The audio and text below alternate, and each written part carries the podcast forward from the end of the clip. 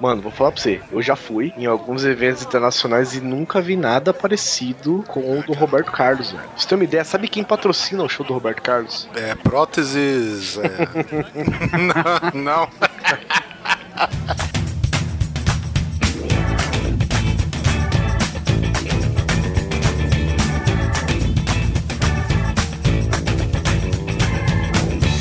Grande Coisa.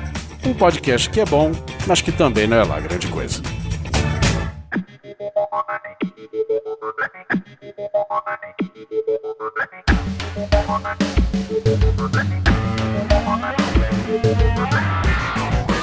E vamos para mais um grande coisa. Desta vez na introdução só eu e o senhor Guizão. Pois não? Traga uma coca. É pra já, senhor. E este cast, mais a, digamos assim, a gente, a gente não sabe a que ponto vai ficar, mas é até uma edição mais express da coisa toda. E é um programa que a gente decidiu fazer que é de dicas. O que, que a gente gosta, o que, que a gente tá curtindo, o que, que é novo, o que, que é antigo que vale ser revisto ou visto. Ou lido ou, a- ou ouvido. Ouvido. Muito bom. Escutado. Não sei, não sei a definição dessas coisas. É, mas é isso mesmo.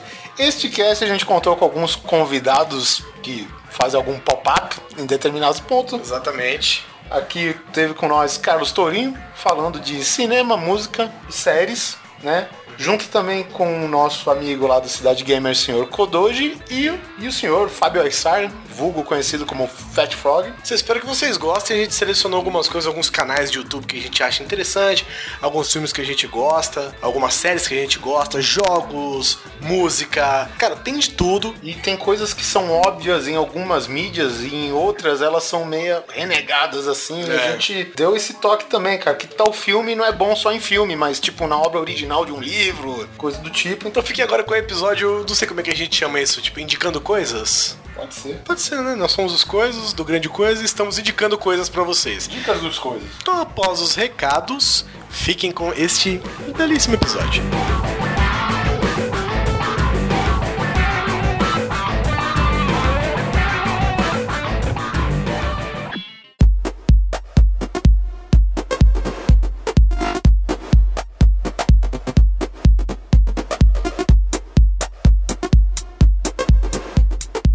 E vamos para mais uma leitura de e-mails e comentários e alguns recadinhos do Grande Coisa, episódio 27, referente a coisas que nós aprendemos na escola, não necessariamente nas aulas. E eu estou aqui com a ilustre presença da Carol. Olá, coisas. Olá! É a primeira vez dela, viu, gente? Então vamos, vamos com carinho, por favor. Não é que é a segunda que eu já gravei no Nerd Drops. Ah, é verdade. Mas é passado, tá? Antes de qualquer e-mail ou, ou comentário, eu quero falar sobre algumas participações, Carol. Você sabe quando participando de outros podcasts? Muitos. Nem tantos. Eu fiquei de falar. E pela periodicidade do programa, acabou que não, não deu pra gente comentar. Mas eu participei do episódio 155, olha, 155 do podcast falando sobre o fantástico filme, o delicioso e soberano filme Sharknado, que você assistiu comigo. Adorei. Só que não. Então acessem lá, td1p.com. No post também vai estar a minha participação lá no Sharknado, com os nossos amigos do podcast. E eu também participei junto com o senhor Oliver Pérez, o motoboy de vinil, do Chado 5 16, falando sobre. Falando sobre mitos, Carol. Nossa! Você está a coisa mais falsa desta terra.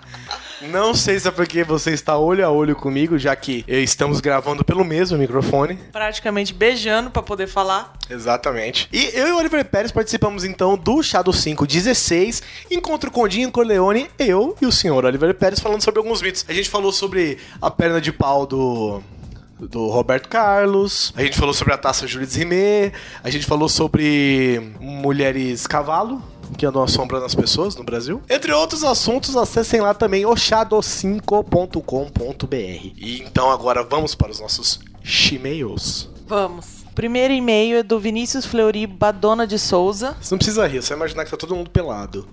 Não, não. não gostei. Por exemplo, o Vinícius, imagina que ele tá pelado. Hum, Não, deixa pra lá. Olá, senhores grande coisa. Meu nome é Vinícius, tenho 31 anos, sou policial, moro em Anápolis. Comecei ouvindo esse programa através de curtidas de amigos pelo Facebook. Poxa, o programa de vocês é muito bom, é ótimo. Farei a maratona para ouvir todos os outros e ficar atualizado. Nesse Grande Coisa 27, sobre presepadas escolares, eu ri muito e passei por ótimos momentos nostálgicos, sobretudo no tópico carbureto. Lá pelas tantas de 1990, lembro de um aluno do terceirão falar sobre uma tal de bomba de carbureto. Ele enrolou um pedaço do tamanho da palma da mão num papel higiênico e jogou na privada e deu descarga. Foi um puta barulho e um puta rasgo nas costas do camarada. Os estilhaços da porcelana cortaram ele muito. Ah, ha, ha. Ficamos sem banheiro por semanas. Isso aí. Grande abraço pra vocês, ótimo programa. Vinícius, meu querido, obrigado, cara. Eu não sabia que carbureto dava esse regaço todo, não, velho. Nem eu. Vinícius, meu querido, obrigado, cara. Que bom que você conheceu a gente pelo Facebook. Não se esquece de acessar o site, a gente tem resenhas. A Carol faz resenhas lá. De vez em quando eu faço agora. E você acompanha a gente, cara. Assina a gente no, no iTunes. Não se esquece. Não se esquece de dar um rank 5 pra gente. O próximo e-mail é do Anderson Cardoso. Sabe quem que é o Anderson Cardoso, Carol? Não sei. O Anderson Cardoso é aquele que falou que quem ouvia o Grande Coisa naquela altura tava surdo. Meu bem, no carro tava excelente. Ele mandou um e-mail gigante pra gente aqui, que eu vou dar- tentar dar uma resumidinha. Fala coisa arada, ótimo cast. Como sempre, ouvir essas histórias de escola me lembra muita coisa, desde que era pequeno até a adolescência. Ai, como é bom. No começo achei um erro ter sugerido este tema. Mas depois começou a fluir bem melhor e começaram a vir histórias da minha própria vida à tona na cabeça. Eu tive um surto psicótico quando começaram a falar sobre as músicas de escola. Me lembro que quando menor, as tias cantavam isso desde a porta da entrada, passando pela naninha. Puta, Ele também tinha naninha. Playboy é outro nível mesmo. Até a saída, mas não era um gospel. Não, era coisa de escravos de Jó, jogavam caxangá, Dona Aranha subiu pela parede, também tinha. Ah, entre outras, juninas e pra espantar fantasmas. Como assim? Não me pergunte o que era isso exatamente, pois tenho uma vaga lembrança. Só lembro de que tinha algo assim antes de tomar banho. Guizão, o menino que roubava livros. Lembro que na quarta série foi obrigado a ler os 12 trabalhos de Hércules para uma atividade da escola. Um livro que é aproximadamente 400, 500 páginas emprestado da grande biblioteca aqui de uma escola de São Paulo chamada MC Boarim. Acho que era isso, só não tenho certeza do, do MC. MC Boarim, ó. Você que é rapper bom. Ah, me pergunte se eu li. Digamos que eu absorvi o conteúdo para tal atividade e nada mais. Hoje, claro, crescidinho, leio mais que isso brincando. Parabéns, hein? Mas antigamente o que me desmotivava não era o tamanho do livro, e sim, como diria minha mãe, chacotas ou bullying na escola. Mas isso não gosto de relembrar, pois foi um período que fiquei quase dois anos sem ir à escola, só me desviando meu caminho para as locadoras mais próximas. Isso já mostrava um futuro gosto apurado por games que viria mais tarde, mas esse é outro papo. A história da bomba ninja foi sensacional, vocês precisam achar esse japa louco pra uma entrevista e contar outras histórias. Ele também deve ter mais, com certeza. Com esse nome não deve ser difícil achar, não. O que faltou ser falado, e talvez uma próxima oportunidade seria interessante, é amores de infância na escola e por que não na adolescência, bandas de escola, a minha começou lá e terminou lá também, amizades eternas de escola, sabe aquele fulano que até hoje é seu amigo, brother, após mais de 15 anos? Tem alguns assim. Tem mesmo. Vocês não falaram de amor na escola? Não. Vocês não, não amaram, né? Nós éramos crianças, né? E bullying na escola. Bem coisa, isso é nostalgia pura neste cast. Mais uma vez, parabéns pelo ótimo conteúdo. E pra quem reclama do tempo do cast, vão cagar, né, pô? O único podcast que eu escuto até hoje com mais de duas horas que presta e que espero ansiosamente toda quarta. Mas tá valendo, vai ter uma hora em que mesmo o cast dividido vai passar desse tempo, né, de duas horas, e os caras vão ter que aceitar, pois o trabalho é muito bem feito e já deu meu rate 5 lá. Aí, ó, rate 5 é muito importante. Agora só falta você dar uma resenha pra gente lá no iTunes. Abraços, Anderson Cardoso, 28,5, analista de sistema São Paulo Capitovski. O próximo e-mail é do Radoc Lobo, 23 anos, analista de TI da Terra da Garoa, São Paulo. Estudei em escolas públicas até o fim do colegial e, como sempre, fui neri. Não estou falando de gente que anda com camisa xadrez, óculos gigantes e iPhone. Estou falando de CDF sem amigos, que eram os últimos escolhidos na educação física e primeiros no trabalho em grupo onde só um trabalhava. Eu- ele escreveu Neri, mas eu, eu acho que é nerd que ele queria achar. Bom, eu, eu não, não sei todas as terminologias, mas de repente é um corretor automático, não sei. Eu parecia ser CDF por causa de uma estratégia simples. Enquanto todo mundo ficava de corpo mole no começo do ano para depois ficar desesperado atrás de nota no final, eu me concentrava mais no começo do ano. Aí no final tinha dias que eu não precisava fazer nada ou nem ir para a escola, só fazia umas lições para ficar com a nota zerada. Eu odiava a escola. No ensino fundamental, a escola parecia uma prisão. Hoje em dia eu voto lá, ainda parece um presídio, mas é menor do que parecia. Havia três tipos de janelas: de fibra de vidro, de aço chumbado e as que foram quebradas pela molecada. No ensino médio, a rádio da escola fazia de todo intervalo um baile funk e nem a opção de ficar na sala eu tinha. Mas eu era o errado ali, afinal era eu quem estava no território deles. Nesse período, eu inventei um método para melhorar o desempenho da galera nos estudos. Eu era de uma sala onde ninguém queria estudar, como sempre foi, e eu gostava de ouvir música. Eu levava umas caixinhas de som de PC na mochila e ligava na sala para ouvir, sempre com a permissão do professor, ou melhor, nem sempre, mas o professor que não permitia eu nem ligava. Exceto pela pior professora da escola, a babaca de educação física. Enquanto muitos professores faziam acordos, muitas vezes usando a música como incentivo para a galera estudar, ixi, a vaca tirou as caixas de som de mim e sequer devolveu, abandonando elas na quadra no final de uma aula. Ela era do tipo que jogava a bola na quadra e tocava foda-se. Toda escola pública tem alguma história de putaria. Certo dia, um amigo me mostrou um vídeo de uma garota da nossa escola numa suruba com três caras. Eu não conhecia ela, mas reconheci o uniforme. Links, please. Ai, ai. Ah, Naquela época tinha o logo da escola, hoje em dia não sei como tá. Vídeo esse que encontrei no Xvideos depois de alguns anos. Explosivos eram rotina no Clóvis, escola onde fiz o ensino médio, conhecida como a pior das três escolas da região. Apesar de eu nunca ter ouvido isso de ninguém além da diretora que adorava inventar histórias. Bom, essa é a minha contribuição ao tema. Se fizessem um livro sobre as escolas que estudei, ele deveria chamar Memórias de Sobreviventes, pois até o maluco que tomou o tiro de 12 tinha na minha sala. Um abraço a todos. Caralho, velho, tiro de 12. Tenso. Cara, você também mandou um e-mail pra gente. Eu mandei.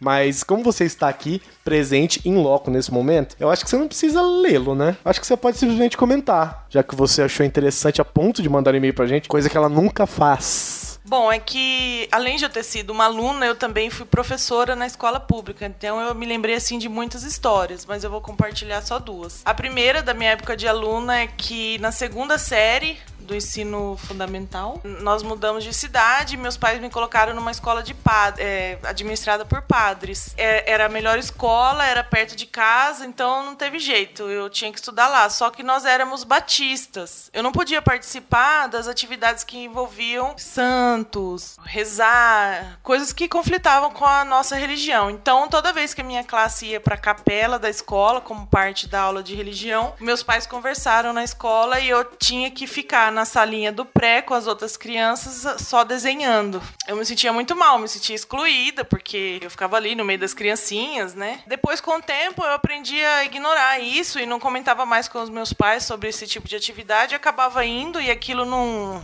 para mim não significava nada, mas pelo menos eu não me sentia excluída. E a minha segunda história é de quando eu era professora de inglês na escola pública e eu resolvi um dia. Levei uns pirulitos na escola pra estimular a criançada a fazer os exercícios. Então quem terminava ganhava o pirulito e tal. Só que quando eu comprei o pirulito, eu não vi que depois que terminava de chupar o pirulito, ele virava apito. Então eu fiquei lá numa sala com 40 alunos apitando ao mesmo tempo. Eram alunos da quinta série, indomáveis. Pra minha sorte, era o final da, na- da aula que eu dei o pirulito e quem ficou depois entrou foi o professor de matemática. Acho que ele deve ter se virado lá com a criançada. Tem uma outra história Aquela não. que é importante que você conte para o mundo. Qual? Uma aluna que estava desejos na sala de aula. É, graças a Deus não foi na minha sala, mas ela era nessa mesma turma da quinta série e assim, é, resumidamente, ela estava.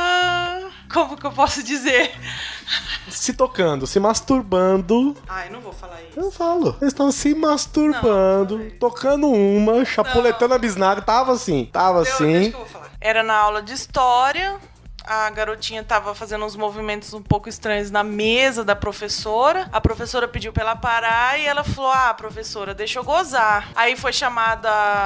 O conselho de- tutelar foi chamado. A garotinha simplesmente tirou a roupa na frente dos caras lá do conselho tutelar e não teve jeito, não. Ela tava afim aquele dia. Se fosse agora, por exemplo, ela teria caído no YouTube e tava na Fazenda hoje. Não, acho que não era pra isso aí. Jay-Z, um beijo pra você. Não. Bom, foi um ano terrível da minha vida. Eu não quero nunca mais repetir. Eu vou confessar, não dei conta não de ser professora pública. Agora a gente vai dar uma passadinha nos comentários do Grande Coisa no site. E um abraço aqui, né, pro nosso amigo Kio Caio César. Tem que falar rapidinho quando eu falo o nome dele. Kio Caio César. Não, é Caio. É Caio. Caio. Ah, você tá de brinks. Claro. Você tá... Caio César. Você tá de brinks que depois de anos, anos falando o seu nome como Kio, é K-I-O. Gente, mas é lógico. Não, você tá... Não, não é. Claro que é. É Não po- Caio. Que... Vai dizer que isso aqui não, você não sabia. Caceta. Caio. Por favor, ensina ele. Cara... Que cara é essa, Guizão? Mano, eu tô. Curso, sei lá, não sei o que eu tô, cara. Eu, tô- Basta ler, Guizão. eu não sei nem como eu falo mais o nome dele. Fala Caio. Não, não pode ser. Não pode ser. Bom, Kio ou Caio César. Um abraço pra você. Que descobriu que na escola, se você colocar um amiguinho dentro de uma lixeira, abre um wormhole pra sala da diretoria. Um abraço pro Skazinski, que ficou feliz com o tema que ele ia sugerir e aí acabou tendo um transmimento de pensação. Um abraço pro Byrus, que achou a definição do Simão pra criança. Eu chamo como demônio, mas ele chama de perverso polimorfo. E ele achou que é a melhor definição do mundo. É coisa de psicólogo, né? É, Simão, Lógico. coisa de Simão. Um abraço pro nosso amigo Frank Castle também, de longa. Dá uma, dá uma olhada no nome dele, por favor, pra ver se eu não tô falando errado todo esse tempo também. Frank Castle. Ele não botou fé no episódio, sabe? Ele achou que ia ser, é. Mas depois ele se arrependeu. Eu só digo uma coisa pra você, Frank Castle. Depois de anos ouvindo a gente, você ainda duvida. Não bota fé. Não, não bota fé. É um homem de pouca fé. Homem de pouca fé. Um abraço também pro Rubens Cavalheiro, que comentou: só fatos épicos. O Rubens é o cara que faz o grande coisa funcionar, sabia? Por quê? Que, cara, assim, ô Rubens, como é que eu faço pra transformar a internet em cor de rosa? Ele sabe fazer, velho. Vocês estão pagando? Não. Que vergonha. Não, é, não. Desculpa aí, Rubens. Ah, um abraço pro nosso amigo Roger Coy, de Bauru, que tá com saudade da brincadeira de- no parquinho de Tartaruga Ninjas e que andou levando algumas brincadeiras meio estranhas quando mudou pra escola particular. Um abraço pro Marcos Melo Correia, que ele falou que ia mandar um e-mail no último episódio, mas aconteceram algumas coisas que deixou ele meio chateadão. Cara, força aí, não sei o que é, mas. É, tomara que você melhore bastante, cara. Ao Sapão. Ele faz parte do grupo dos action figures do Oliver. É, é, é- é uma pessoa especial, a gente gosta muito dele. Ele disse: Carboreto, anotado. Tiago Verde comentou que muitas histórias passaram pela cabeça dele ouvindo esse cast. Um abraço pra você também, meu querido. E por último, eu quero deixar aqui um comentário do Dark Snow. Ele comentou o seguinte: esse aqui eu quero, eu quero ler inteiro. Por algum motivo desconhecido, descobrir que Ben Affleck protagonizaria o próximo filme do Homem-Morcego fez com que eu instintivamente me direcionasse ao antigo site do Nerd Drops. Fiquei surpreso pelo fato de terem voltado e ligeiramente irritado por ter demorado mais de um ano pra ficar ciente do ocorrido. Fico contente por terem conseguido manter a mesma qualidade do programa anterior, apesar da modificação do formato. Agora é maratonar os episódios anteriores. Valeu. Dark Snow, não se esqueça de dar um, um like, né, pra gente lá no, no iTunes também. Vamos para o cast Indicando Coisas? Vamos, adoro uma indicação. Então, um beijo pra vocês, meus queridos. Um abraço.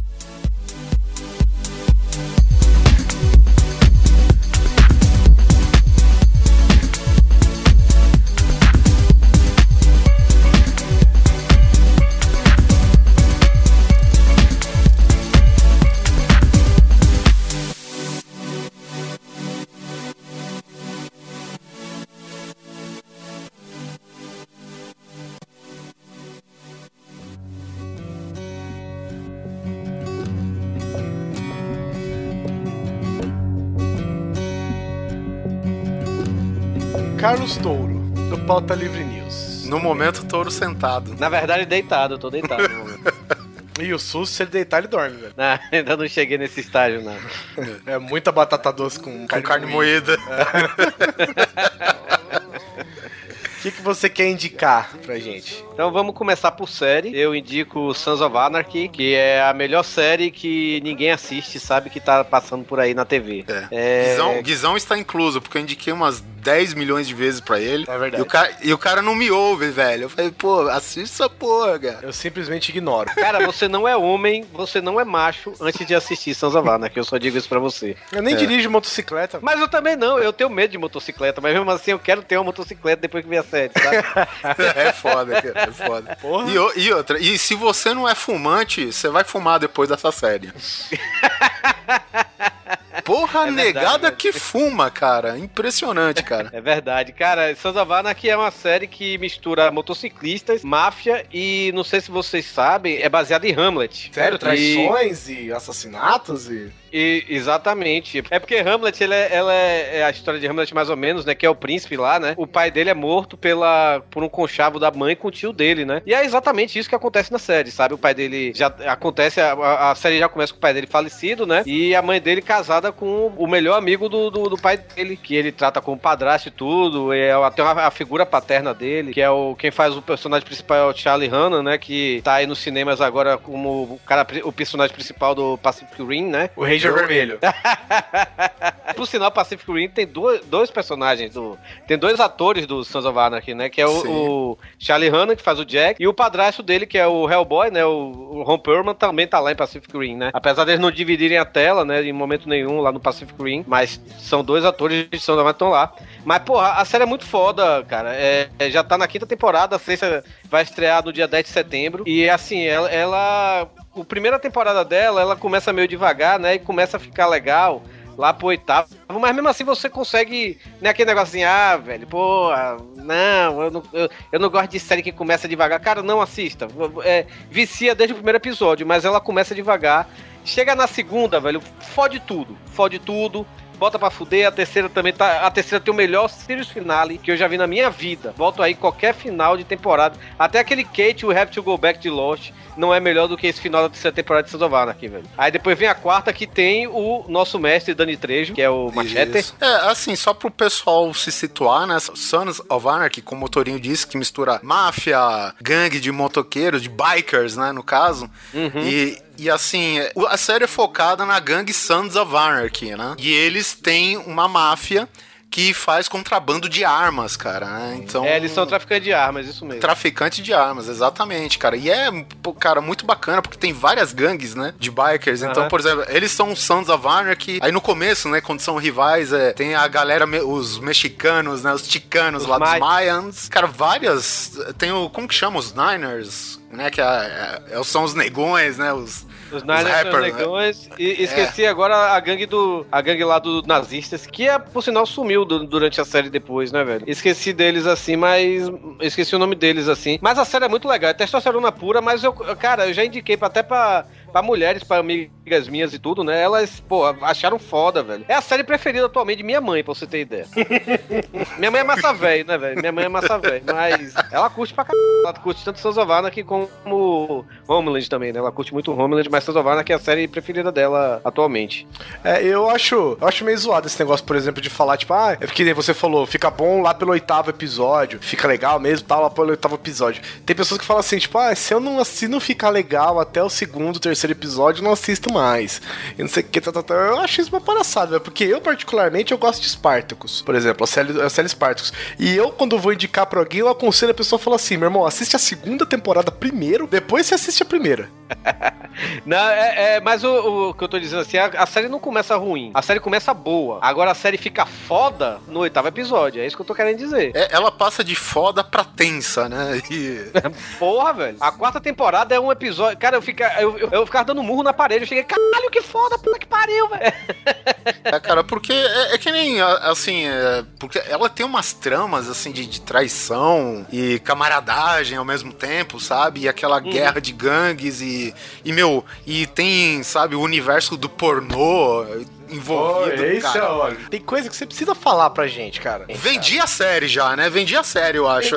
Que Quero saber, tem a Motoclube das Poderosas ainda, o bagulho não? Não, não, não. Não, não tem, não, não chega tanto, né, Guizão? Porra. Não, mas é uma série que vale muito a pena assistir, velho. É- E é- ela já tá, já tá em vias de terminar, né? Porque a sexta temporada vai estrear agora, mas o Kurt Sutter, né, que, que é o, o showrunner, né, o criador da série também, ele falou que vai terminar ano que vem na sétima, né? E é legal isso, né, velho? Porque a série, ela, ela cresce a cada temporada. Ela fica melhor a cada temporada. A segunda é melhor que a primeira, a terceira é melhor do que a segunda, a quarta é melhor do que a terceira e vai crescendo, sabe? Então, a- a- as expectativas da galera vai subindo, velho. É, é tipo assim, o Kurt Sutter, ele é tipo o George Martin, sabe, velho? E não se apega aos personagens. Tipo, aquele cara que você gosta pra caralho, ele pode do nada empacotar, sabe? É bem assim. Tira os cavalos, põe moto.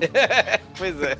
Os lobos, né? Tira os lobos. põe, mano. É, porque é, é um negócio raro de se ver, né? Que por mais que tenha séries muito boas aí, elas nunca acertam no final, né, cara? Exato. Então, eu- eu tenho como, por exemplo, uma série do meu, do meu coração que é Arquivo X, mas que eu, porra, me mordo de raiva com o final que foi dado pra série, né? Até E- hoje eu não assisti o final. Não precisa assistir, cara. Guarde na memória tudo de bom que você viu, cara. Entendeu? Hoje eu posso contar nos dedos de uma mão só quais são as séries que, que tem um final bom, cara. Eu gostei, por exemplo, do final de 24 horas. E eu não lembro de outra série que acabou bacana, sabe? E o 24 horas ainda passou, né? Aquele momento que os caras estenderam pra ganhar grana, é claro. É até natural, né? Hoje estou aguardando o final de Breaking Bad, que espero, né, que se iguale ao- a toda a trajetória da série, né? E que eles terminem com chave de ouro, né? Eu acho que vai ser foda, cara. Tá, Tomara, estamos torcendo pra isso, né? Mas aí fica a nossa dica aí do Sons of Anarchy, ou Suncrow, né? Como Suncrow, como a galera gosta, uma Eu- abreviação que o pessoal usa na, na série, né? Ô, amigo, chega aí, chega aí. Deixa eu mostrar um negócio aqui pra você.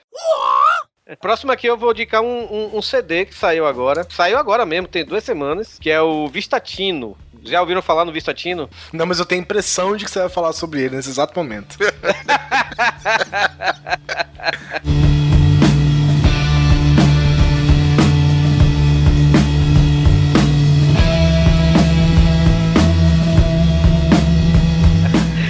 O Vistatino é nada mais, nada menos que o Caios, reformado. Caios, aquela banda lá dos anos 90, que é o embrião do. É, são Stoner. os pais do Stoner Rock, né? Pra falar a verdade. É o embrião do Queens of Stone Age, porque o Josh Homme saiu de lá, né? E o Vistatino é os três quartos que sobraram do Caios, que é o John Garcia no- nos vocais, né? Um dos maiores vocalistas do mundo, na minha opinião. O cara é muito foda. É o Brent Bjork, que tocou no Caios, acho que nos dois primeiros discos. E o Nick Oliveri, que também tocou nos dois primeiros discos do Caios, né? Que é, tocou no, no, no primeiro e no segundo, Blues for the Red Sun. E eles aí se reformaram no ano retrasado, do- acho que em 2010, pra falar a verdade. Eles reformaram sem o Josh Homme, né? Que tava ocupado lá com o Queens of Stone Age, com The Crooked Vultures e os milhares de, de projetos que ele tem, né? Aí os caras reformaram com o nome de Caios Leves. E aí tocaram a fazer show e tudo. Em algum dado momento, o Nick Oliveri saiu, aí chamaram o Scott Reeder, que também foi, foi baixista do Caios, ele substituiu o Nick Oliveri no Caios, né? E ficaram revezando em turnês os dois e tudo. O Scott Reeder, que quem não sabe, quem assistiu o documentário Some God of Monster do, do Metallica,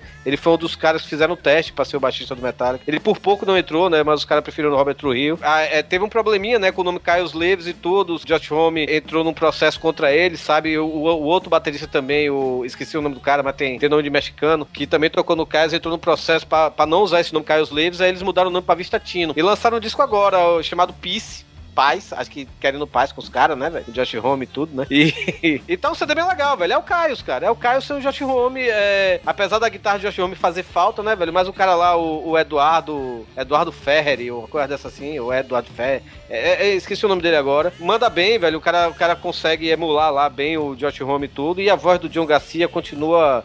Que é essa lindeza de sempre. John Garcia me coma, por favor. Mas. É. O Garcia, ele tem vários outros projetos também, né, cara? Antes de, do, do Vistatino, né? Que, que dá pra conferir por aí também. Ele tava. O último projeto dele foi o Hermano, né? Antes do Vitachino. Mas ele já teve também um Slow Burn, assim que ele formou assim que saiu o Cais, que durou só um Ah, EP. certo. Mas é muito foda, eu recomendo que vocês vão atrás do Slow Burn. E também o Unida, que ele voltou com o Unida também agora. O Unida, Unida. Unida lançou dois discos e um que vazou na internet, mas nunca foi lançado pra venda. Vazou. Eles gravaram, mas nunca foi lançado, mas vazou na internet, que é o For the Working Man, o nome do disco. Mas, cara, ele, ele tá aí tanto no Vistatino quanto no Unida. E tem também projetos com os caras do Karma to Burn e tudo, né? Ele cantou algumas músicas no Karma to Burn, que é uma banda de stoner instrumental, né? Mas que de vez em quando bota um vocalista lá pra cantar, e geralmente é o John Garcia, né? E, cara, tá muito bom esse disco. O Vistatino é, é, é- é foda, velho. Eu sou, eu sou suspeito pra falar de Caios. Sou mais suspeito ainda pra falar de, de John Garcia, velho. Porque eu sou muito fã dele, velho. Do John Garcia, eu vou, cara, recomendar forte aquele. O, o álbum do Unida, é claro. O Coping with the Urban Coyote, cara, que eu acho que é, porra, fenomenal esse álbum. É, E- cara, esse- é, é sexy demais, velho. A voz do cara é É foda, cara. Chega a suar. Não, mas é, suave. velho. O, o cara, o cara tem uma malemolência, velho. O cara é muito sexy cantando, velho. O cara, a voz dele. Foda. Eu, eu sou muito gay pelo John Garcia, velho. É isso aí, mantendo na linha aqui que o Torinho já emendou música, vamos falar um pouco do, do Newsted, né? Que se trata da banda aí do Jason Newsted, ex-baixista do Metallica, ex-Flotsam e Jetson, ex-Voivode. Ele fez o caralho, né? Depois que saiu do Metallica, né? Tocou brevemente com o Ozzy também, né? Com Ozzy, exatamente, cara. E aqui ele tá com um projeto, parece que não tem cara de ser esses projetos paralelo dele, né? Tem, já, mesmo porque a banda leva o nome dele, né? Exato. Então, já saiu o Heavy Metal Music.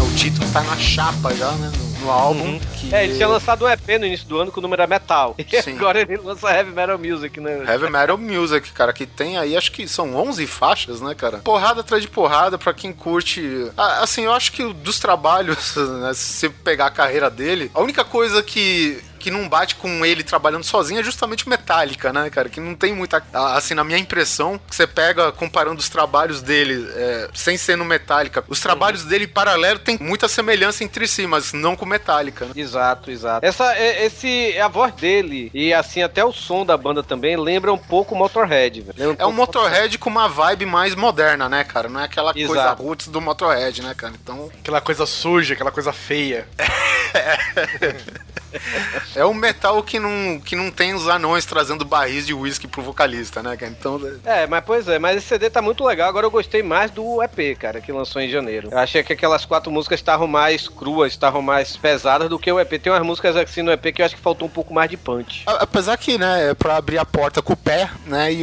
pra vender o álbum, né, cara? Mas, é, mesmo assim, o, o álbum, se eu for dar uma nota, sei lá, de, de 0 a 10, eu vou dar uns 8 pro álbum. É, né, eu gostei bastante, cara. Então, quem quiser continuar curtindo aí o som do Jason Newsted fora do Metallica, ele acho que ele gravou o quê? Um CD com o Voivode só, né? Acho que foi, cara. Eu não cheguei nem a ouvir, pra falar a verdade, porque eu nunca gostei muito de Voivode. Então, ele tem um CD que ele gravou com o Voivode, né? Que é uma banda meio trash, meio prog das antigas aí. E, enfim, o Flotsam Jetson acho que também teve uma passagem muito rápida lá. Tu vê que a, a cara das bandas que ele participa tá aqui no, no Newsted, né? Com, com o Heavy Metal Music, o álbum. Então, confira aí, você tá super indicado pra gente.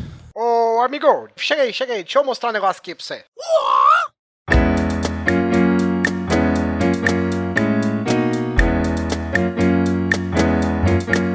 Eu quero indicar um cidadão aqui de música, em música também. Claro que ele não tem todo esse. Na verdade, os que vocês indicaram não tem todo o garbo e elegância não, com certeza não. da pessoa que eu vou falar agora, que é um senhor chamado Richard Cheese, né? Conhecido como Ricardo Queijo no belo português. Alguém sabe o que, que ele faz? Vocês sabem o que ele faz, né? É aquele que canta aquelas é, músicas é, famosas em ritmo de bolero, sei lá, né? Exatamente. O que, que esse cara faz? Esse cara ele canta, ele canta cover de músicas famosas: Michael Jackson, Slipknot, Korn, Ozzy Osbourne, Cyndi Lauper, Madonna, Rage Against the Machine, Guns N' Roses, Iron Maiden, tudo isso em formato de lounge. Cara, é, é impressionante. Eu só escutei só a, a versão do People Equal Shit lá do. Slipknot. Do Slipknot, People Equal Shit. O cara, o cara fazendo, sabe, a batidinha com o dedo, cara. Puta que pariu. Come on. Here we go again, motherfucker. Yeah, yeah, yeah. Come on down and see the idiot right here. Too fucked to beg and not afraid to care. What's the matter with calamity anyway? Right, get the fuck out of my face. Understand I can't feel anything. It isn't like I wanna sift through the decay. I feel like a wound, like I got a fucking gun against my head. You live when I'm dead. People equal shit. People equal shit. Cara, é tipo, imagina o Frank Sinatra cantando Slipknot. Não que seja o cara se iguale ao Frank Sinatra, mas o estilo, pelo menos, né? Uhum. Mas, cara, muito comédia, É, cara. quando eu escuto ele cantar, eu gosto de ouvir assim. Ele, ele canta sério, velho, mas tu se caga de dar risada, Exatamente. velho. Eu, toda vez que eu escuto ele, eu penso num cara barrigudinho, sabe? Com bota de couro de jacaré, com uma calça brilhante, com um terno de. que a, a dobra é tipo de oncinha, sabe? Uma, uma camisa bufante por dentro, um copo de uísque enrolado num guardanapo e o microfone na outra mão segurando só com três dedos, sabe? É esse tipo de cara. O álbum do cara, cara, ó, ele tem um álbum que chama Lounge Against the Machine. Ele tem um que chama Toxicity, que é tipo de tuxedo, né? Tuxedo. I'd Like a Virgin. Olha só. Aperitif for Destruction. Silent Nightclub. Aí tem, filha da puta, velho. Chama, tem um que chama The Sunny Side of the Moon. e o último, se eu não me engano, chama Viva la Vodka. Cara, é excelente. Eu acho que, não sei se vai estar tocando, provavelmente vai estar tocando aqui. Ele tem também um chamado Ok Bartender, né? Ok, bartender. É, é muito bom. É muito bom. Ele fa... Ó, Uma coisa que eu descobri essa semana foi através do Máquina do Tempo lá do, do camarada Ok Tok, que tem também um cara chamado Johnny Aloha. Não sei se já ouviram falar. não. O Johnny Aloha é o Richard Cheese. Ah, é o mesmo cara. O Richard Cheese, ele, ele fez outro CD com o pseudônimo de Johnny Aloha, que é a mesma coisa, assim, cantando músicas de, de bandas famosas, tipo Paradise City, Gangsta's Paradise, do Coolio. Ah, muito bom. E tudo, mas só que o Johnny Aloha, ele, ele, ele grava com a banda tipo de havaianos e música havaiana, com aqueles negócio de. Caralho, velho. Muito aquele. Né, aquele negócio com os tambores. E, Cara, muito bom, velho. Não, o, o- cara não me grava com camisa florida e colar de flor, não, né? Pelo amor de Deus. Ué, por que não, né? Por que não? Ó, só de um CD aqui pra vocês, o Lounge Against the Machine. Ele tem cover do Limp Bizkit, Rage Against the Machine, Offspring, Nine Inch Nails, Sublime, U2, Radiohead, Papa Roach, Nirvana, Blink-182. Cara, ele tem uma versão de Smack My Beach Up do. Prodigy, Beastie Boys, Garbage, Red Hot Chili Peppers, Holiday in Cambodia, do Dead Kennedys, e Rockefeller Skunk, do Fatboy Slim, velho. Esse cara é fantástico. É bom, assim, pra você começar qualquer, qualquer festa que você tiver, se tiver ó, desprendimento de colocar alguma coisa pra tocar, velho, bota Richard Cheese, porque a galera se amarra, velho. Ainda mais quem não conhece, fica louco, porque é é uma música famosa de um jeito muito doido, velho. Eu gosto muito desse cara. Eu gosto muito porque é uma música que não atrapalha ninguém, né? Tipo, só uma musiquinha de boteco no fundo, assim. E, e o Warren Sable do Slayer. Não, sacanagem, né? É, com a Birth from Hell depois, né? Ele gravou, ele gravou a Assemble do Slayer, não é brincadeira, velho. Não, não, zo- sacanagem, né, velho? Dá ideia, não. Tem, tem que ser muita sacanagem, né? Mas olha o que ele faz, hein, cara? Acho que ele faz sossegado. Ou então ele gravar Raining Blood, né, velho? É, fazer cara, aquele tum-tum-tum no xilofone, alguma coisa assim. Eu, eu posso conferir aqui, deixa eu só ver se tem Raining Blood. Fica a dica, Richard Cheese, velho. Mande suas hashtags aí pros perfis dele aí nas redes sociais. Eu me lembro que ele conseguiu cantar Chop Suey, né, velho? É, é verdade, né? É verdade. e do jeito tão enrolado quanto o original. Ei, tem o Warren Assemble do Slayer mesmo, velho. Você tá de sacanagem, cara. Tem, Eu falei- I'd Like a Virgin, eu tô vendo aqui no Wikipedia. Tem, tem mesmo. Fila da puta, velho. I'd like a virgin. War Richard Cheese, Warren Sample, cara. Eu falei sacanagem, cara. Eu poderia falar qualquer música do Slayer, mas não, eu falei Warren Sample, velho. Como que pode, cara?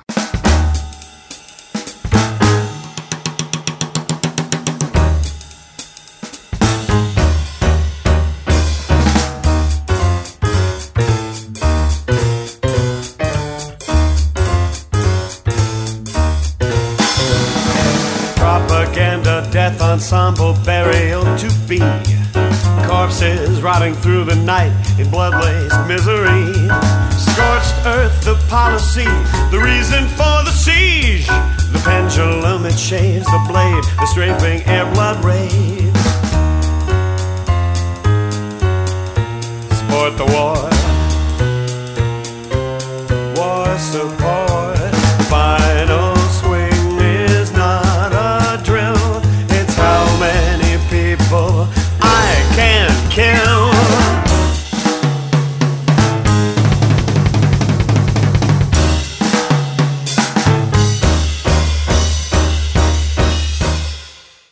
Ô, amigo, chega aí, chega aí. Deixa eu mostrar um negócio aqui pra você.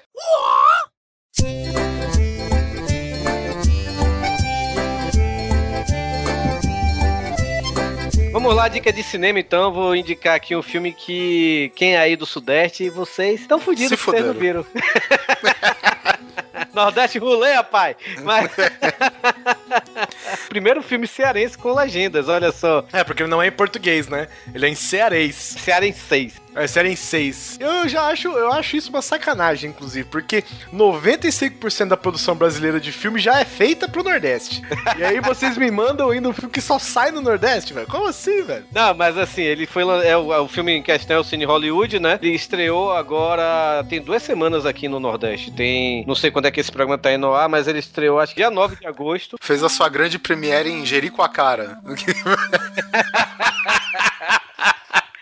É, Ele, ele estreou aqui no, ele estreou aqui no Ceará em quatro cidades: Fortaleza, obviamente, é, em Sobral, em Limoeiro do Norte e em Juazeiro. Juazeiro do Norte também. É, e aí, simplesmente foi um fenômeno. Tá sendo a maior média durante duas semanas já no Brasil, né? Que é, tá, estreou em décimo na bilheteria geral no Brasil todo, já tá em oitavo. Já foram mais de 100 mil pessoas ao cinema assistir. O, o Cine Hollywood, né, velho, fala sobre a história de um cara chamado Francis Gleason. Nossa e, Senhora. e seu filho, Francis Gleidson Filho, mais conhecido Francis. Francis Wellington. Francis Leite. Nome cearense mesmo. E a mulher dele, né? E eles, ele, o filme se passa assim nos anos 70, né, velho? E ele é um cara, ele é um exibidor de filmes, né? Ele, ele vai de cidade em cidade exibindo filmes assim pra população local e tudo. Filmes mainstream, assim, né? Filmes normais, né? Não, pior que não, ele exibe filmes de kung fu, Ah, de tá. porrada, né? Tá. Como aqui no, no Ceará é filme de porrada, filme de peia.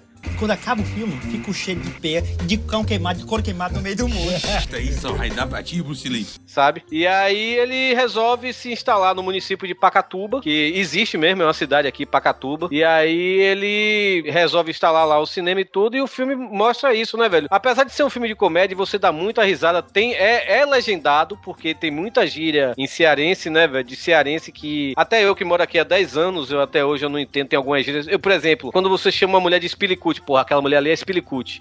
Só- Não, é, você chama a mulher toda. Vem aquela mulher toda bonitinha, toda gostosinha aí. Ou aquela mulher ali é Spilicute. Cara, só, só ontem que eu descobri que Spilicute vem de She's Pretty Cute, sabe? Ela é muito. Nossa, senhora. Que doido. Pois É tipo, é tipo você pegar a gravação, reduzir uns alguns frames, né? Aí você consegue entender. Exatamente. E o filme virou notícia, né, cara? No Brasil inteiro, né? É, graças a Deus, cara. E é bem legal porque o Alder merece, né, velho? O diretor o Alder, o, o, o, o protagonista, o Edmilson Filho também. O cara é foda. Quem quiser, até eu dou, dou até a dica, vocês botem aí no YouTube. Tem um, tem um curta que deu origem ao Cine Hollywood. Foi lançado em 2005. Que o nome do. O nome do curta, por sinal, é Cine Hollywood, mas tem um subtítulo: O Artista. Não é o artista, é o, o Artista contra o Caba do Mal. Mas assim, é. Eu não recomendo que você assista agora, porque o curta é basicamente o final do filme. E é bem coisa de, de né? Porque olha como povo de lá gosta de sacanear. A notícia sai no Brasil inteiro, mas o filme só sai lá, que maravilha. Ele foi lançado inici- inicialmente aqui no, no Nordeste, né? No Ceará, pra falar a verdade. Só até o momento, nesse momento, só tá passando só no Ceará. Pra, pra testar o público e tudo, né? Que se fosse, se desse uma boa bilheteria, aí ia pra outras praças. Só Aí os caras investem em distribuição, né? Investe em distribuição e tudo. É a Paris Filmes, por sinal, que tá, que tá distribuindo. Aí, como deu muita gente, cara, 100 mil pessoas, é brincadeira não, velho. Tomara que, que, que consiga é, fazer com que as pessoas no resto do Brasil vão, né, velho? Porque aqui tem a questão do ser o cearense e tudo. E o cearense, ele é muito barrista também, sabe? Ele defende a, a, a eles, eles acham que Fagner é, o, é melhor do que Roberto Carlos, essas coisas assim, sabe? E... Mas é, é, o. E eu acho que Fagner é melhor que o Roberto Carlos, não vou mentir, não. Mas, mas assim, agora, dia 30, tá indo para as outras cidades, as outras capitais do Nordeste, Salvador, Recife, Maceió, João Pessoa, vai para São Luís do Maranhão também, Teresina, e duas cidades do norte, que é Manaus e o Belém do Pará, né? E aí, quem sabe, né? Se fizer também números lá, pode ser que vá para é, o resto do, do, do Brasil, Sudeste, Sul, essas coisas. E tomara que vá, porque que, que, que vale muito a pena, velho. É bem legal, não é, apesar de ter essa cultura meio enraizada cearense, mas, cara, é uma homenagem ao cinema, sabe? Ao cinema antigo, as pessoas quererem ir pro cinema pra se divertir e tudo. Não é à toa que o Fernando Meirelles, né, velho, que é o diretor do Cidade de Deus, ele chegou no Twitter e, e comparou o filme com o Cinema Paradiso, pra você ter ideia, velho. E comparou o, o ator Edmilson Filho com o Charlie Chaplin. Eita porra, aí sim, hein? Pois é. O filme Ele é já mudo? Pagou? O filme já...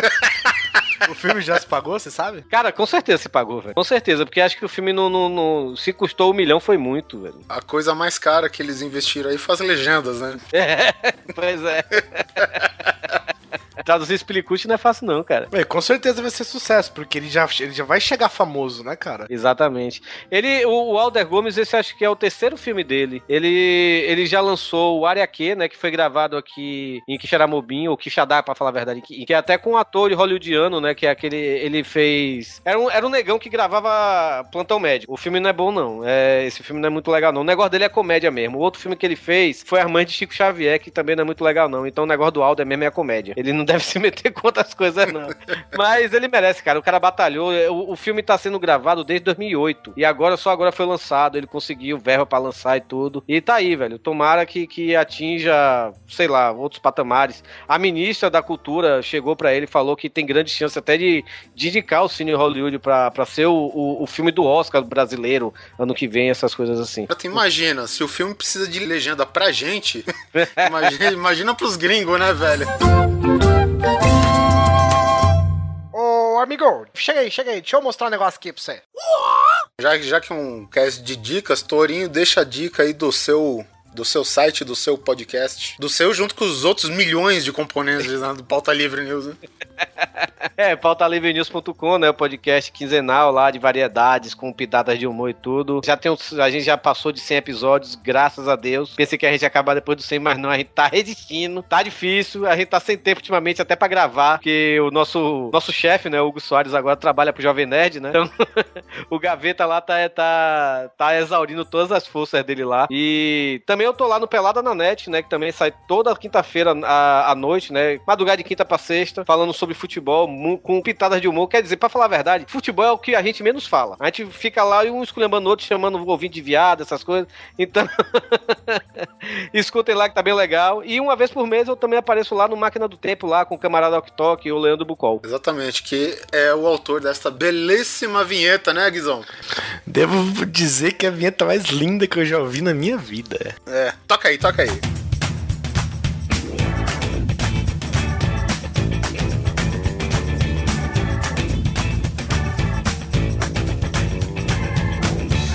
Grande Coisa.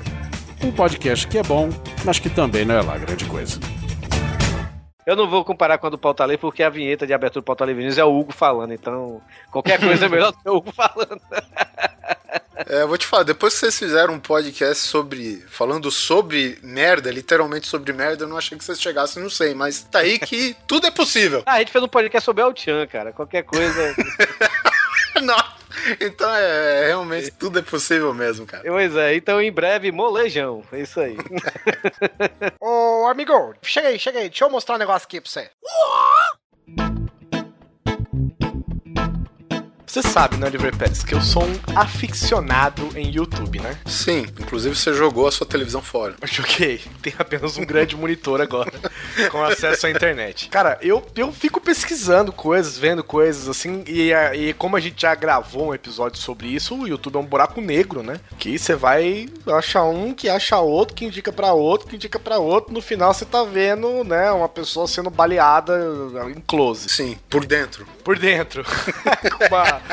Como é que chama aquela porra daquela câmera lá? A GoPro. Uma GoPro enfiada no intestino. Mas tem alguns canais que eu queria indicar, cara. O primeiro canal que eu quero indicar é o Manual do Mundo. Não sei se, se você conhece. Pô, o, o canal ganhou o YouPix, né? Esse último YouPix aí, como o melhor canal e tal. Cara, ele é muito louco porque é um canal assim, cara. O cara é super carismático, super simples. o ó, O nome do cara é Iberê, velho. O cara chama Iberê. E ele ensina a fazer coisas baratas e coisas legais. Tem coisas assim que são de utilidade, tipo, ah, como fazer seu próprio ventilador, sabe? É, como, sei lá, fazer um suporte parafios.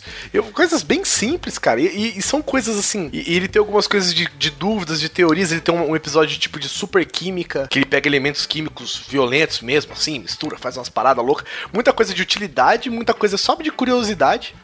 E ele fala as coisas de um jeito. Tem coisa que é tão bobinha, tipo assim, ah, vou ensinar a estampar uma camiseta com, sei lá, escrever uma carta com limão, sabe? Você já deve ter feito isso, né? Só que, cara, ele é, ele é um cara tão carismático que você fica hipnotizado, velho, pelos vídeos do cara. Ele é uma mistura de MacGyver com um super-herói americano. É pra muito- você que nasceu nessa época, né?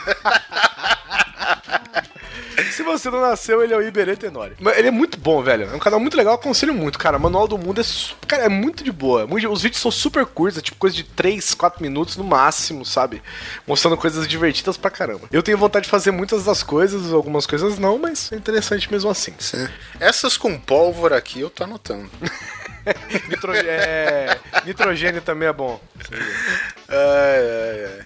Tem um canal que eu descobri recentemente. Eu quero compartilhar com vocês aqui. Um canal que eu conheci recentemente. Ele só consiste no seguinte: o canal chama Vai Ceia. E sobre o que seria, Guizão? Vai Ceia, meu amigo Oliver Pérez. Seria um cara que empurra a ceia de Natal pra todo mundo? pra quem um bando de conhece- peru atacando? Vai ceia, vai Cala sua ceia. boca, cala sua boca. Ele é, é simplesmente um canal, chama é, o grupo, se não me engano, é dos Invasores do Espaço. E eles simplesmente, cara, olha, olha a ideia desses filha da puta, velho. Eles simplesmente estão redublando os Cavaleiros do Zodíaco a partir do episódio 1. Mas redublando Na sacanagem. na sacanagem. Ah, bom, né? Caralho, Porque, velho. pô, tu redublar o original não precisa, Não, né? Tu- é muito bom, velho. É muito bom. Claro que. É muito bom, não, é muito melhor, diga-se de passagem, né? Inclusive, isso é muito. Tem um episódio que é muito bom, velho. Que o, que eles, que o Seiya corta a orelha do Cassius, né? Logo no primeiro episódio, aí a orelha do Cassius cai no chão e ela dá umas mexidinhas, né, no desenho. Que ela se mexe, os caras ficam assim, tipo. Ela tem espasmos. É, ela fica.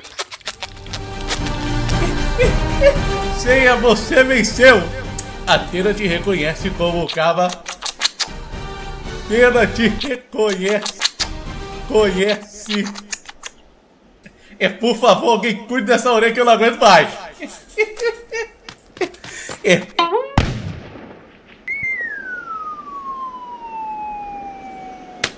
Obrigado. Nossa, é muito bom, velho. Assim, eu não sei dizer se eles são, se eles são profissionais, por exemplo, de uma de uma empresa de audiovisual, entendeu? Digo que algumas vozes encaixam, algumas não encaixam, só que a qualidade é, é muito boa e melhora com os episódios. Eles acrescentam alguns cacos de som, sabe? Trecho de uma musiquinha aqui, um detalhe ali, muito bom, velho. Eles botam um cacoete de som aqui, outro ali, sabe? É, cara, é muito foda. Eles estão até o lançamento desse episódio, eles provavelmente estão no episódio 5 ainda. E Cavaleiro Zodíaco deve ter, eu acho que só 17 mil episódios. Mas eles estão no episódio 5, que é um puta de um trampo, cara. Mas vale muito a pena conferir, velho. Muito a pena conferir. O outro é o Level Cap, que pra mim é o cara, é o oficial, o cara, o professor oficial de Battlefield no YouTube, cara. Você é um loser, um noob. Leva- Seus problemas acabaram. Exatamente. Você só precisa saber um pouco de inglês. O cara dá umas dicas muito legais. Eu queria saber quais os servidores que esse filho da mãe joga, porque as pessoas são muito civilizadas. Não é essa loucura que a gente joga, que é. Explode uma bomba pra cima, sai todo mundo correndo, cada um pro lado que se é. foda. Tipo, eu vou matar aquele cara, eu vou amarrar uma granada em mim sem o pino. né? Basicamente. Basicamente. Eles têm- usam estratégias, ele mostra algumas estratégias, ele dá comparação de arma, dá comparação de diferença de uma munição pra. É muito legal, velho. E o último canal que eu quero indicar é o canal da Garfunkel and Notes. Garfunkel and Notes. Que são duas meninas, uma loirinha e uma moreninha, que elas, elas têm elas fazem músicas, né? Músicas com sacadinhas, tipo a galera do Lonely Island, sabe? Sim. Eles fazem umas sacadinhas divertidas e tal. E se você não conhece, você fala, puxa, eu acho que eu nunca ouvi nenhuma música delas. Você ouviu sim, porque elas cantam Fuck Me in Cause I Love Jesus. holes to choose from, and since I'm not a godless whore, he'll have to come in the back door. Therefore, fuck me in the ass, cause I love Jesus. The good Lord would want it that way. Give me that sweet sensation of a throbbing rationalization. It's just between you and me. Cause everyone knows it's the sex that God can't see. Exatamente, as duas coisas estão na mesma frase. Sim. Sim. Vocês ouviram essa? E a música é muito boa, inclusive. Elas lançaram o clipe dessa música agora, que chama Loophole. E, cara, é um canal legal, volta e meia aparece uma música. Elas, elas normalmente lançam coisas ao vivo, assim, vídeos ao vivo, em shows que elas fazem e tal. Mas eu acho legal mesmo você ver os clipes delas. É, pra pro pessoal que tá meio assim desligado, uma delas, né? As duas. É, as duas? Ah, sim. Só que a, a Moreninha, né? Que eu não sei o nome e não sei qual que é o nick dela, Garfunk ou outros aqui. Ela é a mas ela, ela agora faz praticamente parte, né? Do elenco fixo do The Big Bang Theory, né? Que é a namoradinha lá do Raj. Isso. E a loirinha é a fanática pelo Sheldon.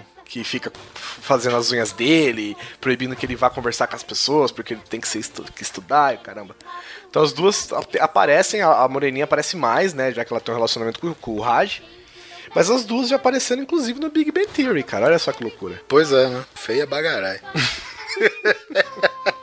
E ela tem cara de ter, tipo, 12 anos ela tem, sei lá, 48. É tipo a Paula Toller, que acabou de fazer Não. 51 anos, velho. Acabou de fazer 51 anos, Oliver Pérez. Cara, Paula Toller é uma ignorância. E se o pessoal fala que viagem no tempo não existe, cara. Olha, eu não sei, mas tem sacanagem aí, velho. Ó, a Paula Toller, a Paula Toller é a prova de que existe o creme Photoshop, velho. É ela. Ela é a prova que o creme Photoshop existe, velho. Ela deve usar uma daquelas paradas do Missão Impossível, será que não? tipo, a cabeça dela de 1978. É, a cabeça e os braços, né? Tudo que fica exposto na hora de, Nossa, de se apresentar, parabéns, né, cara? Parabéns, parabéns. É. Falando nisso, o Tom Cruise acho que passou dos 50 também, né? Não tá tão bem quanto a Paula Toller. ninguém, ninguém nesse mundo tá tão Não, bem como a Paula Toller, velho. Exatamente, cara. É. Bom, não é dela que a gente tá falando, mas a gente indica, inclusive, a Paula Toller, que de abelha que se foda. A Paula Toller, vamos passar o endereço agora dela. Tem a caixa postal ainda? The only way to measure if you're good or not. And in a debate, just say to have faith, because when up against logic, it's the only card you've got. So close your eyes, take a deep breath, and fuck me in the ass, because I love Jesus. The good Lord would want it that way. Give me that sweet sensation of an irrational rationalization. It's just between you and me. Cause everyone knows it's the sex that God can't see. Yeah, my chastity belt has locks, but sometimes you need to think outside the box. Ô, amigo, chega aí, chega aí. Deixa eu mostrar um negócio aqui pra você.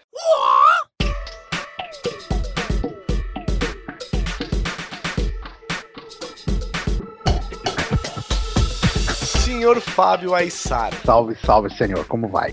também conhecido como Fat Frog. Tudo bem com o senhor? Tudo muito bem, rapaz. Prazeraço estar por aqui. Tive o prazer de conhecê-lo lá na Campus Party. É verdade, é verdade. Soube que você tem algo a nos indicar. Então, senhores, eu soube que vocês estão fazendo uma coletânea de indicações, né? Eu queria é, deixar aqui a indicação de um livro que eu gostei muito é, de ler, já li ele umas duas ou três vezes, que é um livro de João Baldo Ribeiro, é, A Casa dos Budas Ditosos. É um livro espetacular, acho que é, é, é um- é guia básico para todo tarado. Não sei se exatamente seria um guia, mas é uma obra de referência muito boa. né? Então, é, para quem não conhece, a história ah, de uma senhora contando a vida sexual dela através do João Baldo Ribeiro. Né? Essa é uma, uma série sobre os pecados, né? os sete pecados, e esse fala sobre a luxúria. É muito interessante, é um livro muito, muito bem escrito, né? e até fez tanto sucesso que virou peça. Se eu não me engano, foi a Fernanda Torres que estava atuando e eu ainda não consegui ver essa bendita peça. Virou peça recentemente, então. É, virou peça já deve ter uns tranquilamente uns quatro anos já, de- já tá um tempo já em, em cartaz, quer dizer, de vez em quando é, é, volta, roda pelo mundo e tal. Estreou aqui como que 50 tons de sacanagem, alguma coisa. Né, foi bem antes disso tudo, bem antes de, de existir, to- antes do cinza ser inventado, entendeu? né? Então, e ficou como com o nome A Casa dos Budas Ditosos. Né? É bem, bem legal, cara. Vale, vale a leitura, é uma leitura gostosa, simples, é, é- é pesada em alguns pontos, entendeu? Para quem, né? Se bem que para quem leu 50 Tons de Cinza, é, eu, eu costumo inclusive dizer, vocês que gostaram de 50 Tons de Cinza, leiam A Casa dos Budas Ditosos, entendeu? Porque é um, um livro, sim, de fato, bem escrito, falando do tema, entendeu? Não é né, eu li também os 50 Tons, só consegui ler o primeiro livro, né? O restante li por bravura, né? Eu li por bravura. porque- É tipo assim, todo mundo tava, tava lendo, eu gosto de ter a autoridade de falar, é uma merda. Li e é uma merda. É o filme, é o livro que, que fala demais de sexo e sacanagem, mas no fim você brocha, né, velho? É, cara. No fim não, antes ainda, né? Bem antes. Ó, devo te dizer o seguinte, a Carol, minha namorada, eu costumo dizer que ela lê em velocidade industrial. Pra vocês terem uma ideia, ela leu, se eu não me engano, esse último do, do Dan Brown, O Inferno. Acho que ela leu em coisa de tipo de cinco dias. Cara, a Carol é uma scanner, né? É, ela é um scanner. Eu não sei o que ela faz, que ela consegue ler um bagulho assim. É, Tudo bem que o Dan Brown escreve de um jeito que você não consegue parar de ler, né? Mas, e ela, assim, se você indicar um livro pra ela, ela vai na livraria e compra pra ler. E eu vou te falar que eu dei de presente pra ela os três 50 tons de cinza, aproveitando, né, toda essa esse hype e tal. Ela falou que tava interessada em ler e tal. Eu comprei pra ela de presente e ela leu o primeiro, velho. Leu o primeiro, chegou e falou assim: olha, esse livro é uma bosta. Você devia ter dado um tom por vez, cara. pois é. Quis fazer a escala cromática completa. Aí, ó.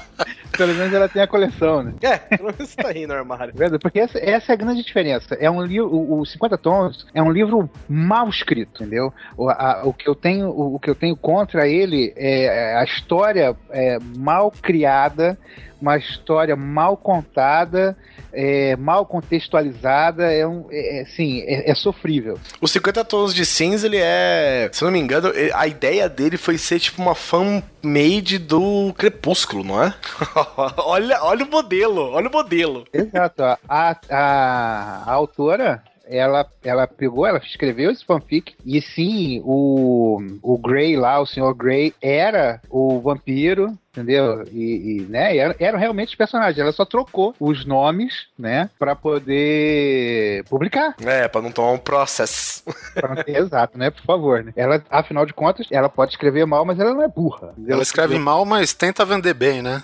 Exatamente. Eu não tenho nem como dizer que essa, que essa mulher é burra, muito pelo contrário. Eu gostaria de ter a sacada que ela teve É. de fazer o que ela fez. Vamos dizer, a gente tem essa mania de embolar as coisas, né? Tipo assim, ela escreveu um livro ruim, então ela é uma pessoa burra. Eu, não, cara, mandou bem pra caramba. Não, se a pessoa escreve um livro, já não é burra, né? Não, o, o Guizão já diz, cara, latino é um gênio, cara. Digo, digo e afirmo. De boca cheia, certo? Latino Porra. é um gênio. Burro somos Mas nós de achar que ele é um idiota. Porque eu, eu, eu disse isso uma vez e repito aqui.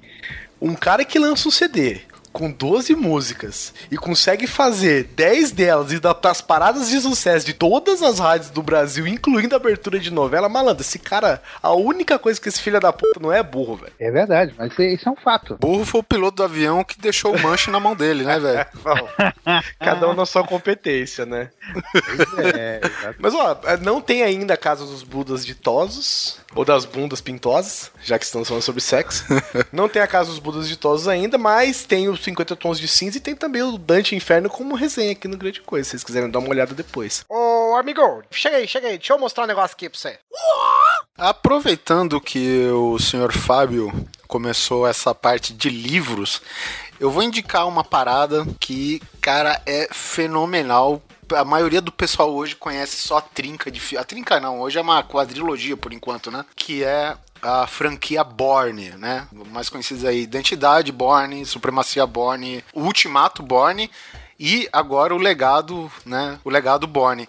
Cara, eu peguei pra ler o livro, o primeiro livro, A Identidade Borne, escrito aí pelo Robert Ludlum. Eu não sei porque que digamos- na minha cabeça todos os filmes do Bourne são escritos pelo Tom Clancy. É, cara, porque é mais ou menos assim, É a mesma pegada, mais né, ou menos Bel? uma é a mesma pegada, exatamente, cara. E eu tinha um certo preconceito, porque quando eu vi o, o Borne no cinema, cara, eu fiquei besta estupefato. Falei, caralho, que filme é esse, velho? Porque o primeiro filme na Identidade Borne, não do Richard Chamberlain, pelo amor de Deus, um pouco mais pra frente aqui com o Matt Damon, ele meio que saiu de fininho assim e sem muita balbúrdia aqui no Brasil, né? Pra falar a verdade. E eu vi, eu falei, caralho, cara, um filme desse tinha que ter uma promoção melhor, cara, porque é muito bom. Filme, filme muito inteligente, sacadas fenomenais, né? Na época o lance de agente desmemoriado ainda não tava na moda. Mas eu tinha uma certa resistência pra ler o livro, por quê? Porque o livro foi escrito acho que em 75, cara. Entendeu? E o mundo, cara, o mundo a gente pode afirmar que era um outro mundo na década de 70, né, cara? Não era o planeta Mais Terra que a gente conhece colorido, hoje, um né? pouco mais de LSD. É, cara. Então, e aí, eu achava. mais. E sem sair de casa, às vezes. sem ser. E eu achava que pelo fato de ser um livro de 75, é aquele livro mais que você tem que ter paciência para as coisas e- evoluindo, né? A história andar pra frente. E não é nada disso, cara. O livro é muito frenético, tanto quanto os três filmes do, do Matt Damon, cara. Porra, eu tô. Passei da metade dele, acho que li metade do livro em, sei lá, dois dias. Tem uma série de pormenores que, obviamente, o pessoal adapta pro filme para não ficar. Às vezes, né, o tempo do filme demanda que certos cortes, né, no conteúdo original e tal. E, cara, é muito muito legal, assim, a, to- todo o enredo, os personagens são alguns, né? O Borne nem tanto, ele passa por uma, por uma readaptada, mas mais por questão do que eu disse, né, de, de tempo, é, mais por uma questão de readaptar o cara pro mundo de hoje, né? E, no entanto, a gente tem, por exemplo, a personagem Marie, né, que no filme era uma mera nômade, era uma Zé Ninguém, né, cara? E aqui no livro original, não, cara. Ela é, porra, ela é uma executiva, cara. É uma. É tudo diferente, cara. Sabe, tem uns detalhes, por exemplo, o Borne, do livro, ele passou por um processo de, de cirurgia plástica, mas, obviamente, não, não entendam a outra face, pelo amor de Deus. Nem Dr. Ray. É.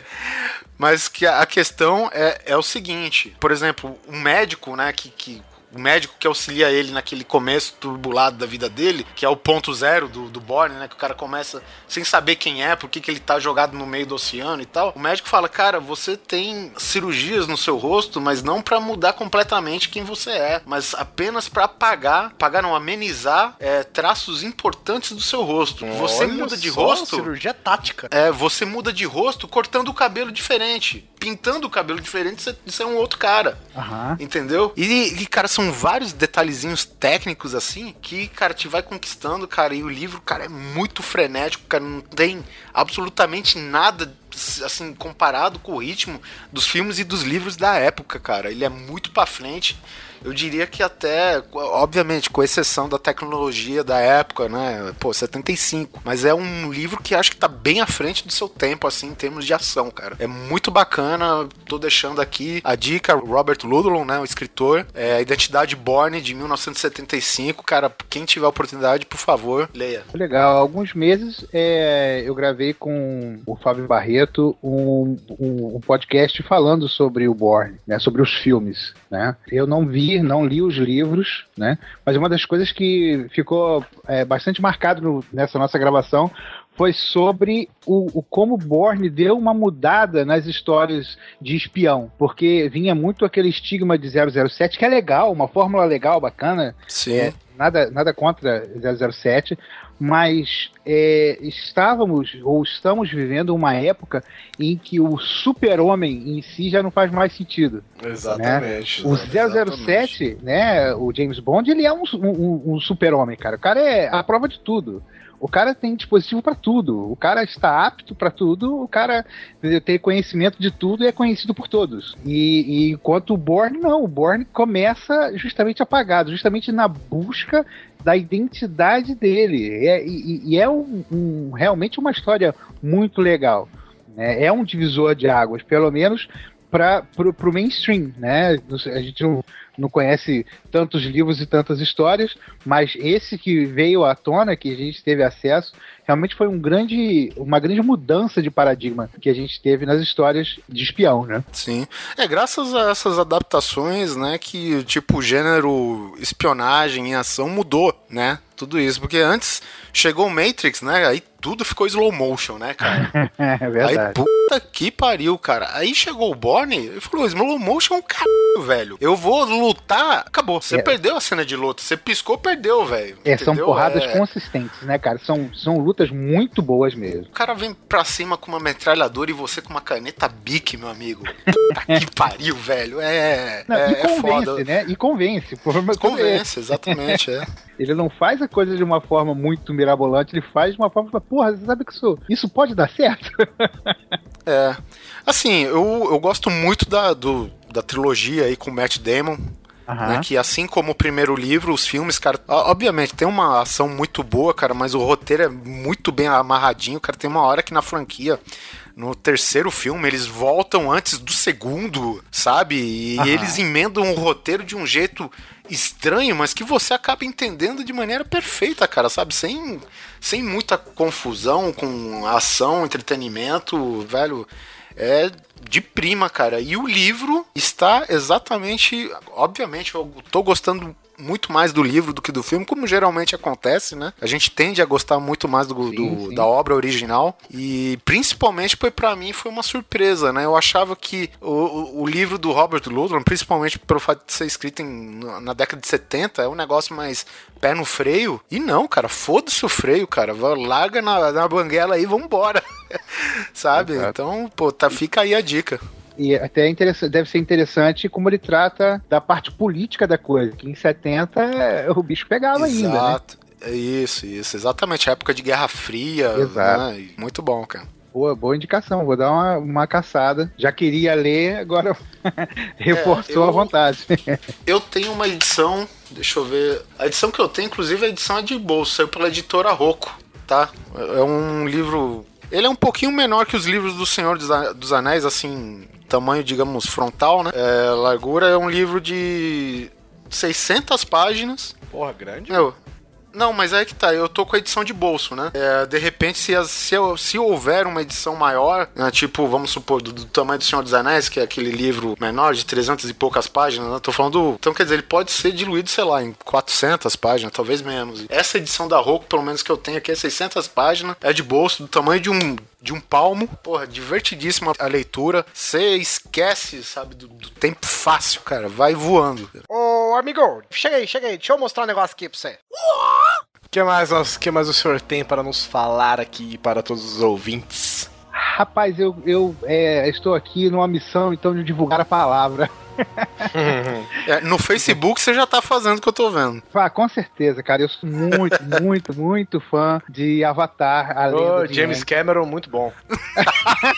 cara, diretor foda, fez Titanic aí, É, filmografia cara, fodida. Melhor 3D da história. Melhor 3D da história, Pocahontas azul. Esses dias, cara, eu passei uh, nesse trânsito louco aqui de São Paulo, eu parei do, do carro e no vidro dele tava, tava um adesivo. I love, só que o love era formato de coração, né? Aham. JC. Eu falei, porra, Cameron na veia, mano.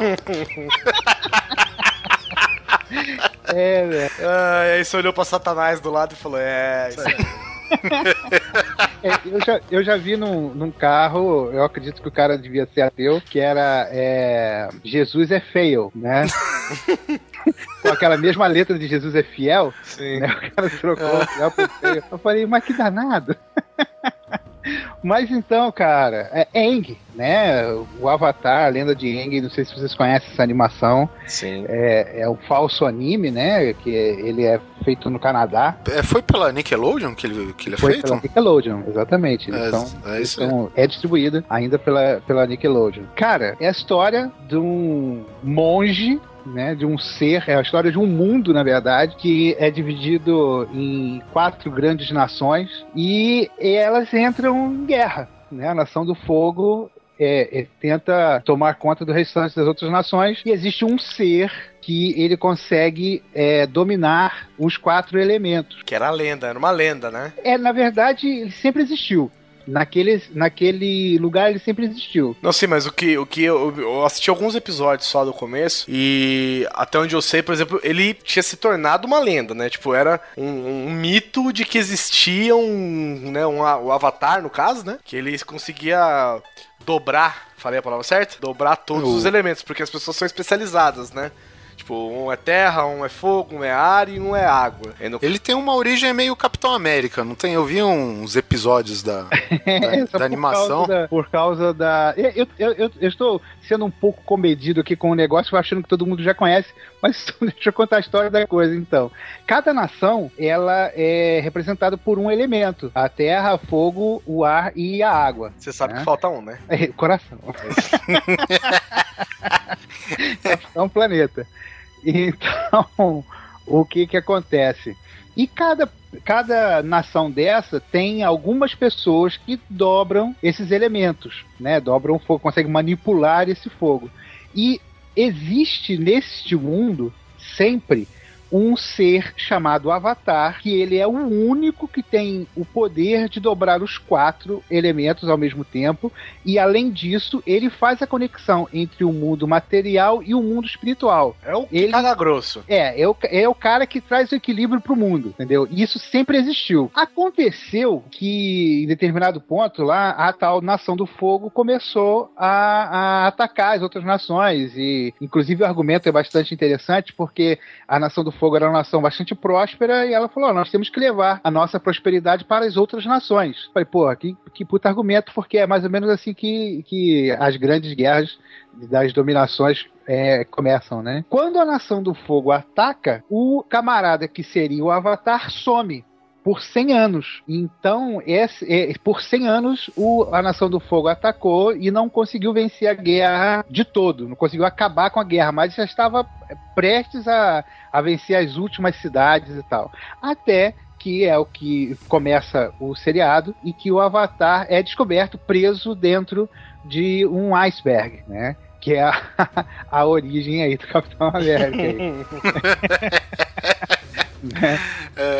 Mas, é, cara, é muito bom. É um seriado muito bom. Ele, ele é muito bem contado. é, ele é profundo, sem ser chato, entendeu? É, crianças veem e gostam, adultos veem e gostam. É, vale realmente ser visto. Vocês estão falando com um cara que gosta muito do, do Avatar. Go, go- gosto, já vi a série toda umas, sei lá, cinco vezes. Já fiz umas cinco maratonas e, e assim vai. E a série, a série acabou ou não? Acabou, ela é fechadinha. ela Ah, é fechadinha. São, tá. são três temporadas. E a lenda de Aang exatamente fecha em, em cada temporada eles chamam de livro, né? Eles. Então, são três temporadas e acaba. Acaba a história, acabou, acabou. Depois Não tá tipo um Ben 10, né? é, é, não. não- é, a história, é, ele tem realmente começo, meio e fim e faz sentido essa progressão. Hoje existe um spin-off, né? Que é a Avatar que veio depois do Aang, né? Que é a Korra, que já teve a, a primeira temporada e está prestes a começar a segunda temporada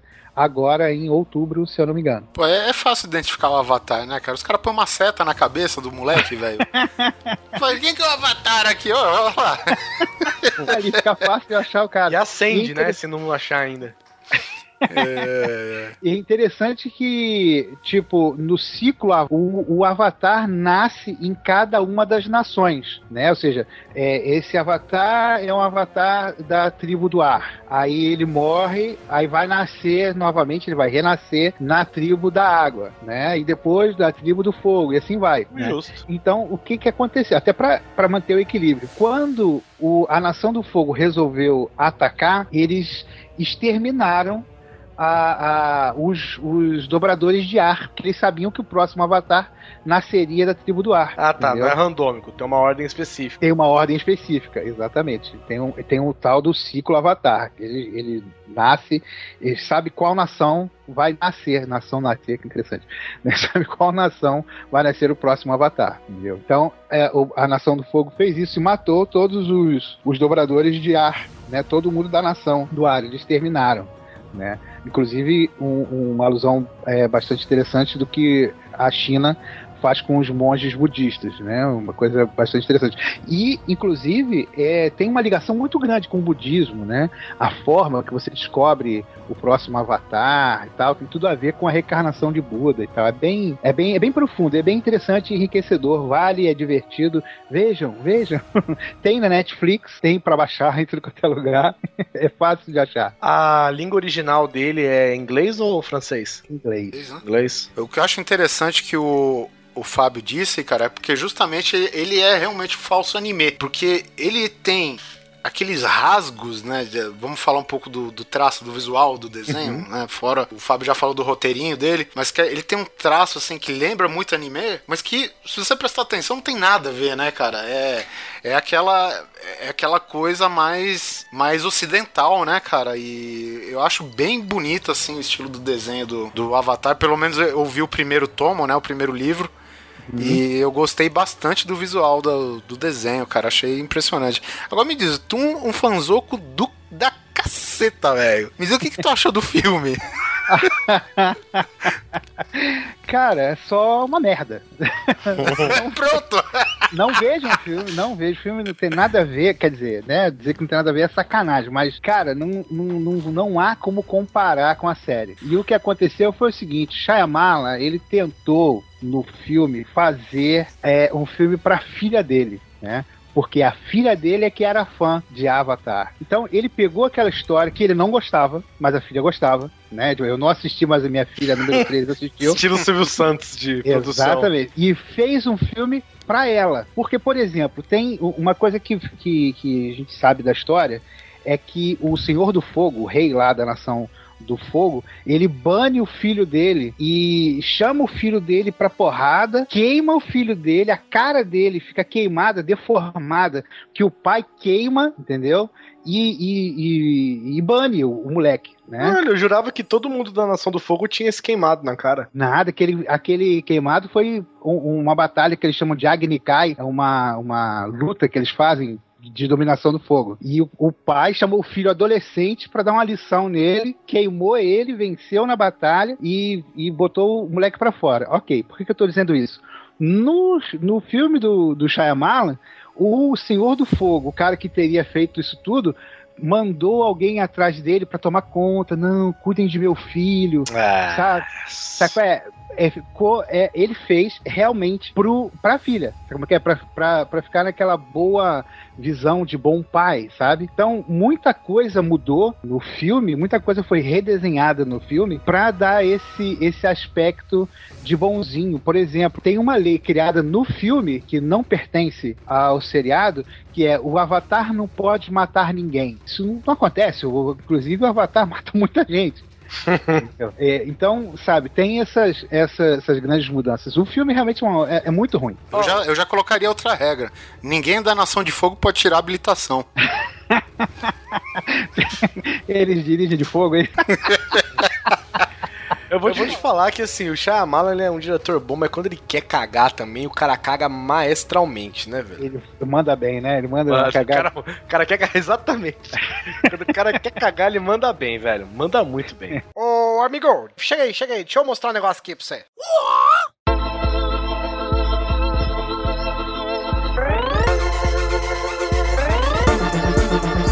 Bom, está acrescentado na chamada o senhor Kodoji, vice-prefeito da cidade gamer. Sou eu, Kodoji. E aí, dou hoje? Bom, é, Kodoji, como você tá vendo aqui, a gente chamou o Fábio pra ele falar as dicas dele, tá? E, assim, pode ser dica de qualquer coisa, cara. Pode ser de game, de livro, de filme. Kodoji, o que, que tu anda fazendo, vendo, lendo, jogando, que tu indica que é primordial que, os ouvintes conheçam? Cara, olha, é um filme muito bacana dos anos 70. eh, Se chama Babyface. É um filme. Com é, Johnny alter- Depp. Não, não, não, não. É, é um filme alternativo é, dos anos 70. É um filme muito bom, muito bacana. Que conta a história de uma aluna, né, de uma escola que ela, ela é uma tarada compulsiva, né, e ela ela se machuca perto de uma construção e um cara vai ajudar ela, né? O cara que mora ali perto dessa construção vai ajudar ela. E eh, dez minutos depois de ajudar ela com o joelho machucado, ele vai lá e come ela, cara. E aí, aí chega um policial, gente, tô dando dica de um filme pornô, tá? Só pra. Cara, é, é isso que eu ia falar. Você já pode parar aqui que o pessoal já tá baixando. É. Não, mas sem sacanagem. É. Então, Cara, não, uma não. re- Primeiro, a, mulher- a menina se machuca, violência. Já tem sexo, o cara come ela. Pô, violência, sexo, o que, que mais que falta? Religião. Só falta religião. Depois. de- Não, é, é- Mas, sem sacanagem, é, é um filme muito engraçado, cara. Tirando. é, se você pegar o, o- o cunho humorístico dele, que ele tem. Eu um imagino que a expressão que você tem que usar aí é tragicômico, né? É Imagino. trágico. É um filme gozado, cara. Eu acho ele um filme Opa! gozado. Então, assim, é um filme do, dos anos 70, né? Então, é aquela com mulheres é, pouco depiladas, algumas nem tanto depiladas, umas nem um pouco depiladas. Mas é um filme bem legal, assim. É, é, é tragicômico, como, como o Oliver falou. Ô, amigo, chega aí, chega aí. Deixa eu mostrar um negócio aqui pra você. E, cara, mas falando sério agora, um jogo que eu estou jogando neste ne- neste período de agora é o Schoolgirls, que é um joguinho de luta, né, que foi lançado no, no dia 22 de agosto, que é um, basicamente, é, é- ele tem uma historinha ali bem bacana, né, que existe um artefato que é capaz de realizar o desejo de qualquer mulher e que se essa mulher não foi digna, ela vai se transformar na Schoolgirl, né? E com isso rola todo todo jogo. É um joguinho de 2D, muito muito bacana, muito legal, é, com aqueles combos que você pode linkar, né? Ele é bem fácil de jogar, ele não é tão complicado assim. É, É, ele é um jogo não de luta, Street- né? É, ele é um jogo de luta. Ele não é um jogo, por exemplo, um, um Street Fighter, onde dois personagens são fáceis de dar combo e o restante você tem que tirar um pós-doutorado, sabe? Ele é bem tranquilo nesse, nesse aspecto. Ele é, ele é ele é bom tanto pra quem sabe jogar, tanto pra quem não sabe jogar tão bem assim jogos de luta. Ele é em 2D, né? Eu já falei, e tem uma arte muito, muito bonita, cara. Ele é bem legal mesmo. Ele tá por 25 reais no Steam. E é um joguinho muito divertido, bom pra você jogar com a galera. Ele tá localizado em português, né, do, do Brasil, com alguns erros ainda, né, porque dá de perceber assim que não, não foi um brasileiro que trabalhou na tradução do jogo, né, então alguns equívocos, algumas palavras usadas de maneira equivocada, né, até mesmo palavras utilizadas no português de Portugal. Então, Te assim, mato, é- putinho. não, mas é, por exemplo, controlo, sabe? Em vez de controle, Ah, sabe? Esse tipo de coisa. Então é. Mas, fora isso, o jo- o jogo é, é bem bacaninha. E. Ah, e outra coisa, como ele tá localizado em português, ele também tem servidores do Brasil pra você poder jogar com pessoas do Brasil. Porque se você tentar pegar um servidor mais aberto, você pega uma conexão de um americano, por exemplo, cara, tu não vai conseguir jogar com o cara. Porque a tua conexão vai ser muito inferior em relação a dele, e com isso você não vai conseguir jogar direito. Então, isso aí é bem bacana, assim, que o pessoal do Schoolgirls pegou e fez aqui pro Brasil, localizou com para você para você jogar com pessoas do Brasil. Então é isso aí é bem bem interessante, cara. Tipo, você aperta o start e aí corta a conexão, volta mais ou menos normal, tá lá, Fatality. É, é basicamente isso, cara. Basicamente Flawless Victory. Schoolgirls é um joguinho bem, bem legal, cara. Outro jogo que eu acho que é bem bacana e que foi lançado por agora também é um joguinho chamado Papers, Please. Muito que, bom. Que é um joguinho independente, a galera conseguiu lançar ele semana passada também. Semana retrasada, umas duas semanas mais ou menos. É um joguinho, cara, muito divertido, em que você é um agente aduaneiro, né? Fandegário, na- né? Fandegário, né? Aduaneiro. Aduaneiro, aqui o pessoal usa também aduaneiro. Aduaneiro não é só pra carga? Não, é pra pessoas também, pelo que o Bill falou, cara. Bom, eu, eu não discuto com o Bill, velho. Mas Bill Clinton? É, é, isso, Bill Clinton, esse mesmo. Bill Cosby. Mônica Levinsky e tal. Aí. Aí o. A Mônica não pode falar no momento que. tá com a boca cheia, né? Aí o. Caralho. Você é um agente aduaneiro e, e você mora num país, né? Praticamente o- a, a, a Guerra Fria, bem naquele período de Guerra Fria, e, você, e o seu país está abrindo os portões novamente para que algumas pessoas possam retornar. E você tem que verificar a documentação das pessoas que vão entrar nesse país. Então você vê lá, é, você no primeiro dia, por exemplo, você só pode aceitar cidadãos daquele país. É não de pode aceitar Repúblia, né? Repúblia. Isso. Ah, não lembro agora. não- não, Astróvia, é uma coisa assim, né? Astrosvosk, sei lá, algum nome assim, cara.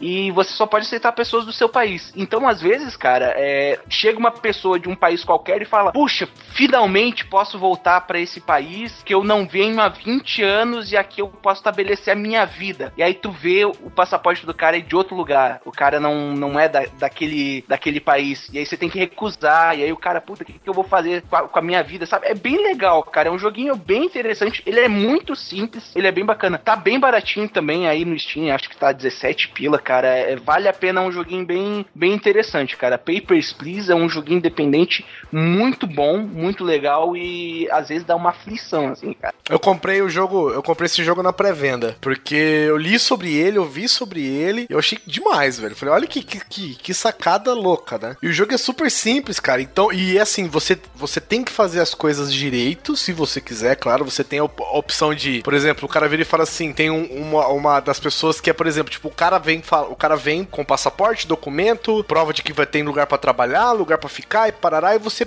autoriza o cara. Aí ele fala assim, ó, tudo bem, obrigado, tal, fantástico, viva Arstrovia, e a minha esposa tá vindo logo atrás. Aí a esposa do cara vem atrás, velho, esse é o pior, é só o pior, velho, é só o pior. Aí a pessoa vem, e aí a esposa vem, cara, e tipo, não tem nada, entendeu? Ela A não tem documentação nada. dela tá toda zoada, sabe? É tudo, tudo cagado, velho. Aí você fala, e agora? Deixa passar, entendeu? Não deixa passar. E, vo- e você depende disso, porque. E você tem que ser rápido, porque a quantidade de aprovações que você tem é o dinheiro que você vai receber. E você tem mulher. Na verdade, a quantidade de pessoas que você atende, né? É, que e você quando atende. você erra, e quando você erra, eh, você tem direito a errar duas vezes no dia, né? Cada dia é uma nova é é uma nova missão, vamos dizer assim, né? Você tem que eh, eh, atender mais pessoas.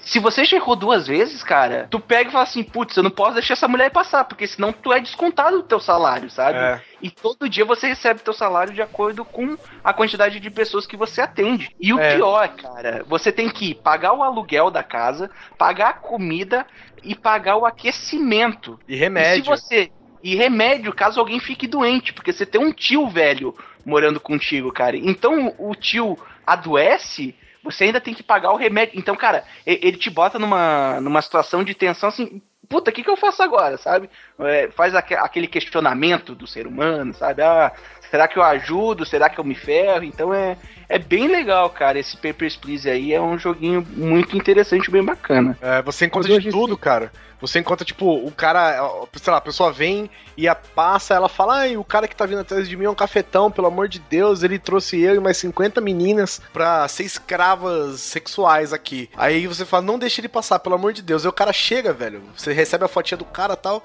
Aí o cara chega e o documento dele tá tudo em ordem, velho. Entendeu? E aí? Você E aí- vai deixar passar? E aí, o que, que você faz? Deixa o cara É passar? foda, é uma atenção, velho. Ao mesmo tempo você tem que ser rápido, você tem que ser ágil, tem que conferir os documentos. Tem uns caras que entregam uns passaportes, tipo, escrito à mão, sabe? É, Eu, muito bom, muito Esse é, bom. isso é um passaporte, sabe? Tem uns caras que tem É. uma- umas falsificações. Not fake, Not sabe, assim, não fake, é. muito bom, velho. É Compensação eu tem alguns perguntar. passaportes que são bem complexos. Isso que eu ia perguntar, o jogo é em inglês, então. Isso, ele é inglês, ele é inglês. Mas Uma ele tem uma forma. linguagem bem simples, ele tem uma linguagem bem simples, ele não é tão complicado assim. Ele é bem aí? tranquilinho É. se perceber. E Ele é, ele é consultável também, porque você tem todos os documentos na sua frente e você Sim. tem as regras daquele dia, por exemplo. Então, ó, a pessoa só pode passar se tiver isso, isso, isso, isso e aquilo. Pô, legal, hein? Esse, é- esse aí vale a pena. Tem, tem vários vídeos aí pela internet, cara, é, vale a pena ver pra você acompanhar como que é o jogo, cara. É um joguinho bem legal. Papers, Please. Falando em paper, Guizão, você tem outra dica aí, né? Tem algumas, inclusive. Mas ligando ao gancho dos papers, aí eu quero falar do Knights of Pen and Paper. É, é um jogo de RPG de mesa. é isso que ele é. Ele é um jogo de RPG de mesa. Então você cria o seu personagem com a habilidade que quiser, com mago, ladino, paladino, tal, tal, tal, preencha sua mesinha e você tem as aventuras a serem feitas. Então o mestre tem uma mesinha em si, assim, você olha tal, você consegue enxergar os personagens sentados, é, de chapeuzinho, de não sei o quê. E o mestre jogando a aventura e você vai enfrentando os inimigos conforme a aventura vai passando. E o jogo, ele é muito simples, cara. E é legal que os elementos do jogo são o, o que fazem ele ser super divertido, assim, pra mim. Porque você pode. O, o, que, o que te dá vantagens no jogo não é o seu personagem em si. Ele sobe de nível tal, melhora suas habilidades. Mas o legal é que o você, entre aspas, enfeitar a sua mesa te dá vantagens. Entendeu? Então, tipo assim, se você colocar Coca-Cola na mesa sempre, sei lá, você ganha mais 2 de HP toda vez que você for começar. Se você tiver uma mesa de vidro, você ganha não sei o que. Aí se você tiver um quadro de dragão lá no- na salinha que você joga, você vai ganhando coisa. Então é legal que você vai ganhando pontos e ganhando dinheirinho. E você vai trocando tudo que tá. Chega uma hora que você tá jogando uma mesa numa dungeon, de verdade, assim, sabe? E é isso. E aí? tá custando R$16,99 no Steam. E eu tenho três amigos aqui que querem esse jogo, mas eu não vou dar não, porque eu sou cuzão. É, a- aliás, olha só, desculpa, de- deixa eu interromper, eu tenho mais uma dica aí de filme adulto, que é a adaptação do seriado do Batman, daquele Quadrão West. Sim, feito dos anos pe- 60. dos anos 60, cara. É sensacional esse filme. E você pode ver que o, o próprio subtítulo que a gente acabou já é próprio pra pornô. Os anos 60. Só com um Cara, pequeno erro de concordância, né? Que eles É. se sentam. Né? Sim, sim, sim. Olha aí, ó. É porque ele é feito dentro da favela. Ai, caraca, é muito bom, cara. Assistam aí. Ou tem- seja, os anos 60. Exato. Foi Aí a concordância é perfeita.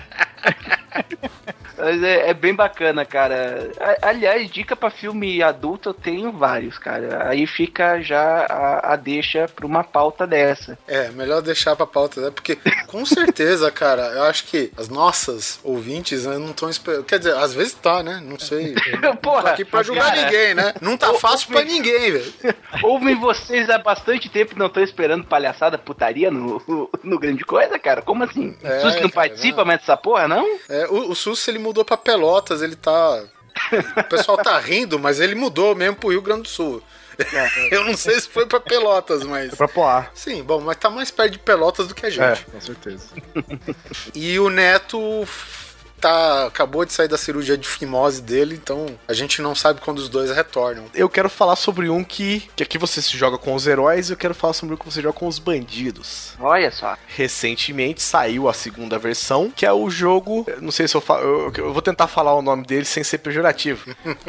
que é o Pay Espaço Day. Não, pode falar Payday 2, velho. Não, o Payday tem- 2, mas eu não tenho o Payday 2 ainda, eu quero falar do Payday 1. Ah, fa- tá. Fala, fala a semana do pagamento foi foi semana passada, the payday was a week ago, né? Boston. O dia de pagamento. Que você simplesmente é, joga com assaltantes. Olha isso, cara.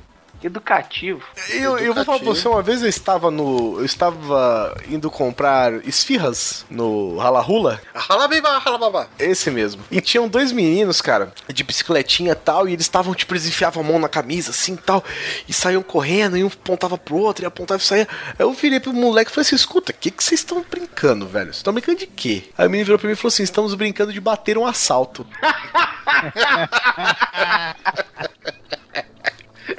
Eu pensei comigo mesmo, então o bandido é a polícia.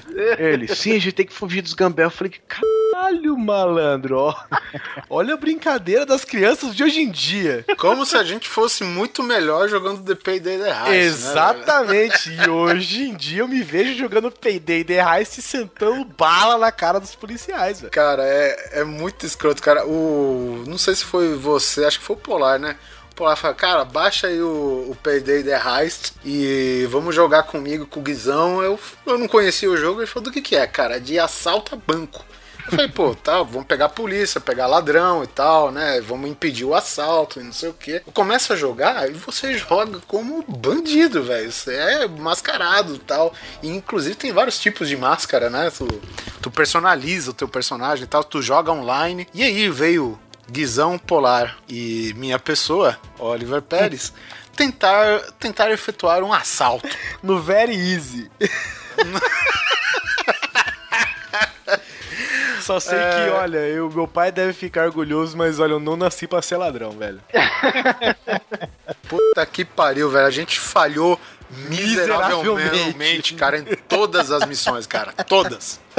Cara, e o jogo é assim, ele tem uma série. Ele, ele não é só você chegar, assaltar, roubar dinheiro e acabou, né? Você tem coisas a fazer. Você tem que roubar a chave de não sei quem, você tem que coletar não sei o que lá, pegar.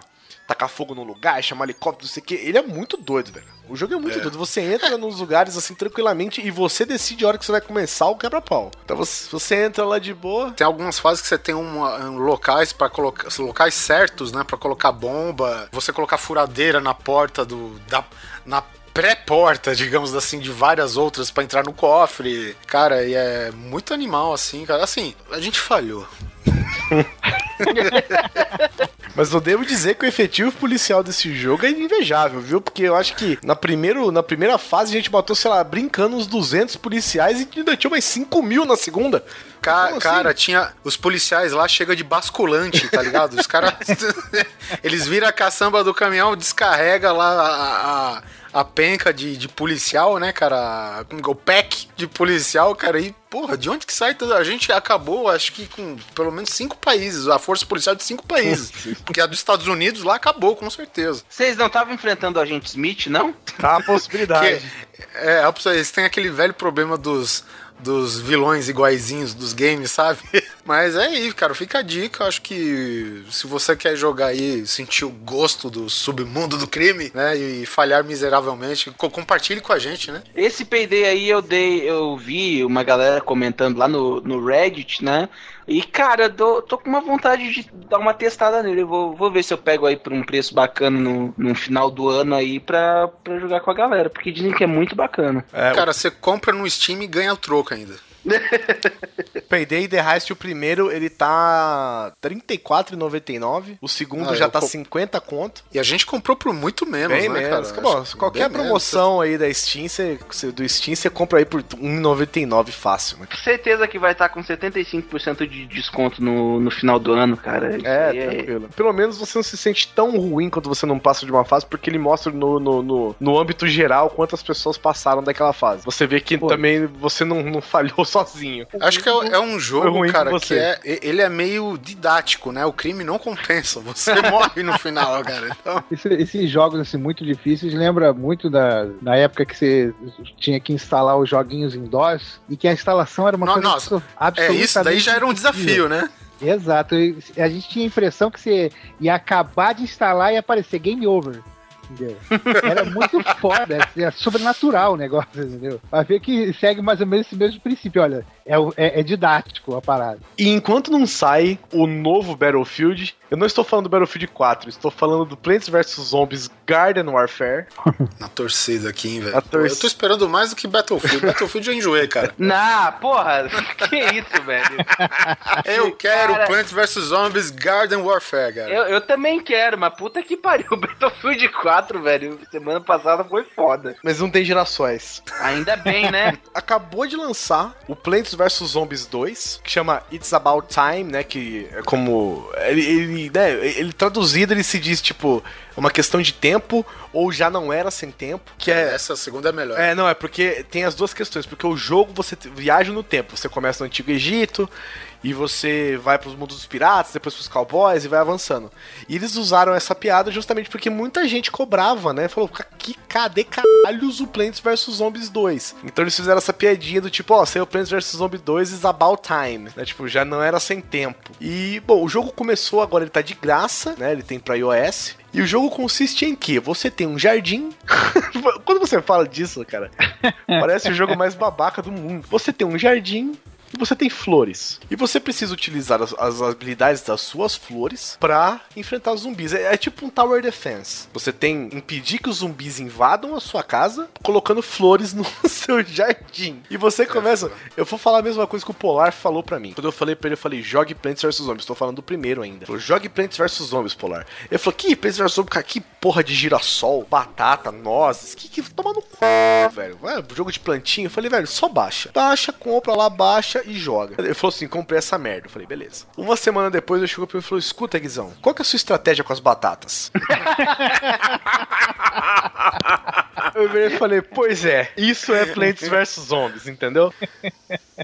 Antes o jogo era muito mais simples, porém você tem que pagar por ele, agora ele é de graça, só que tem aquela questão de microtransações, que você compra é, plantas melhores, abre fases se você quiser, alguma fase que você tá com dificuldade você pode comprar ela simplesmente para abrir. Mas o jogo continua basicamente o mesmo esquema, você tem as suas plantas, você tem os zumbis e você precisa impedir que eles entrem no seu quintal. Cara, o jogo é divertidíssimo, cara. Ele é engraçado, você joga dando risada, sabe? Ele é super colorido, é super fofinho, super bonito. Os zumbis são fofinhos, velho. Você olha os zumbis e ai, que zumbi fofinho. Você sabe que você tá no nível difícil quando você consegue entender o Crazy Dave sem legendas, né?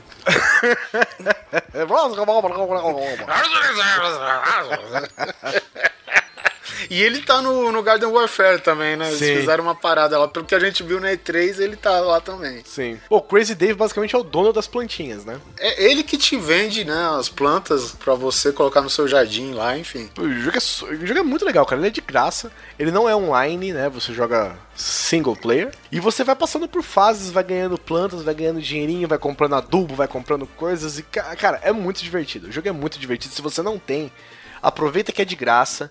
Sabe? É. Uma hora ou outra você vai se sentir tentado a comprar um pacote de alguma coisa, mas você não precisa se não quiser. O jogo consegue caminhar. Claro que demora mais, mas você consegue caminhar sem gastar um centavo no jogo, cara. E ele é muito divertido, muito divertido. É, cara, eu. Assim, o joguinho, os, dois jogos aí, né? O Plants vs Zombies, o tradicional, cara. Ele é muito bom, que nem diz, é estratégico e tal.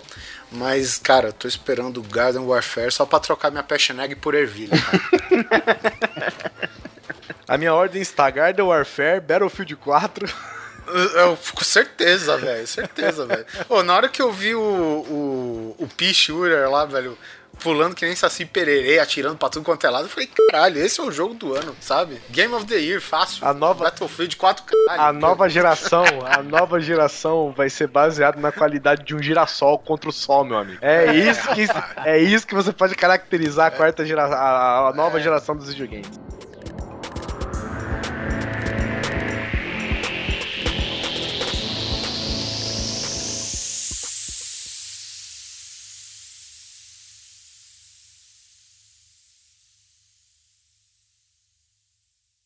Ô, amigo, chega aí, chega aí. Deixa eu mostrar um negócio aqui pra você.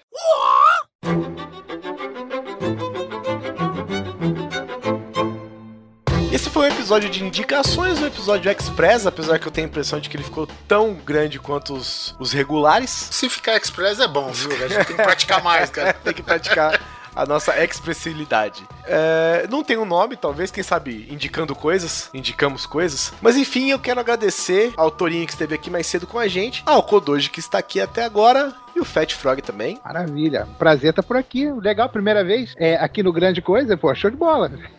It's about time. Ah, olha só. Vim- participar do grande coisa é igual uma lambida na teta, cara. É muito bom. E pra te encontrar, Fat Frog, como que faz?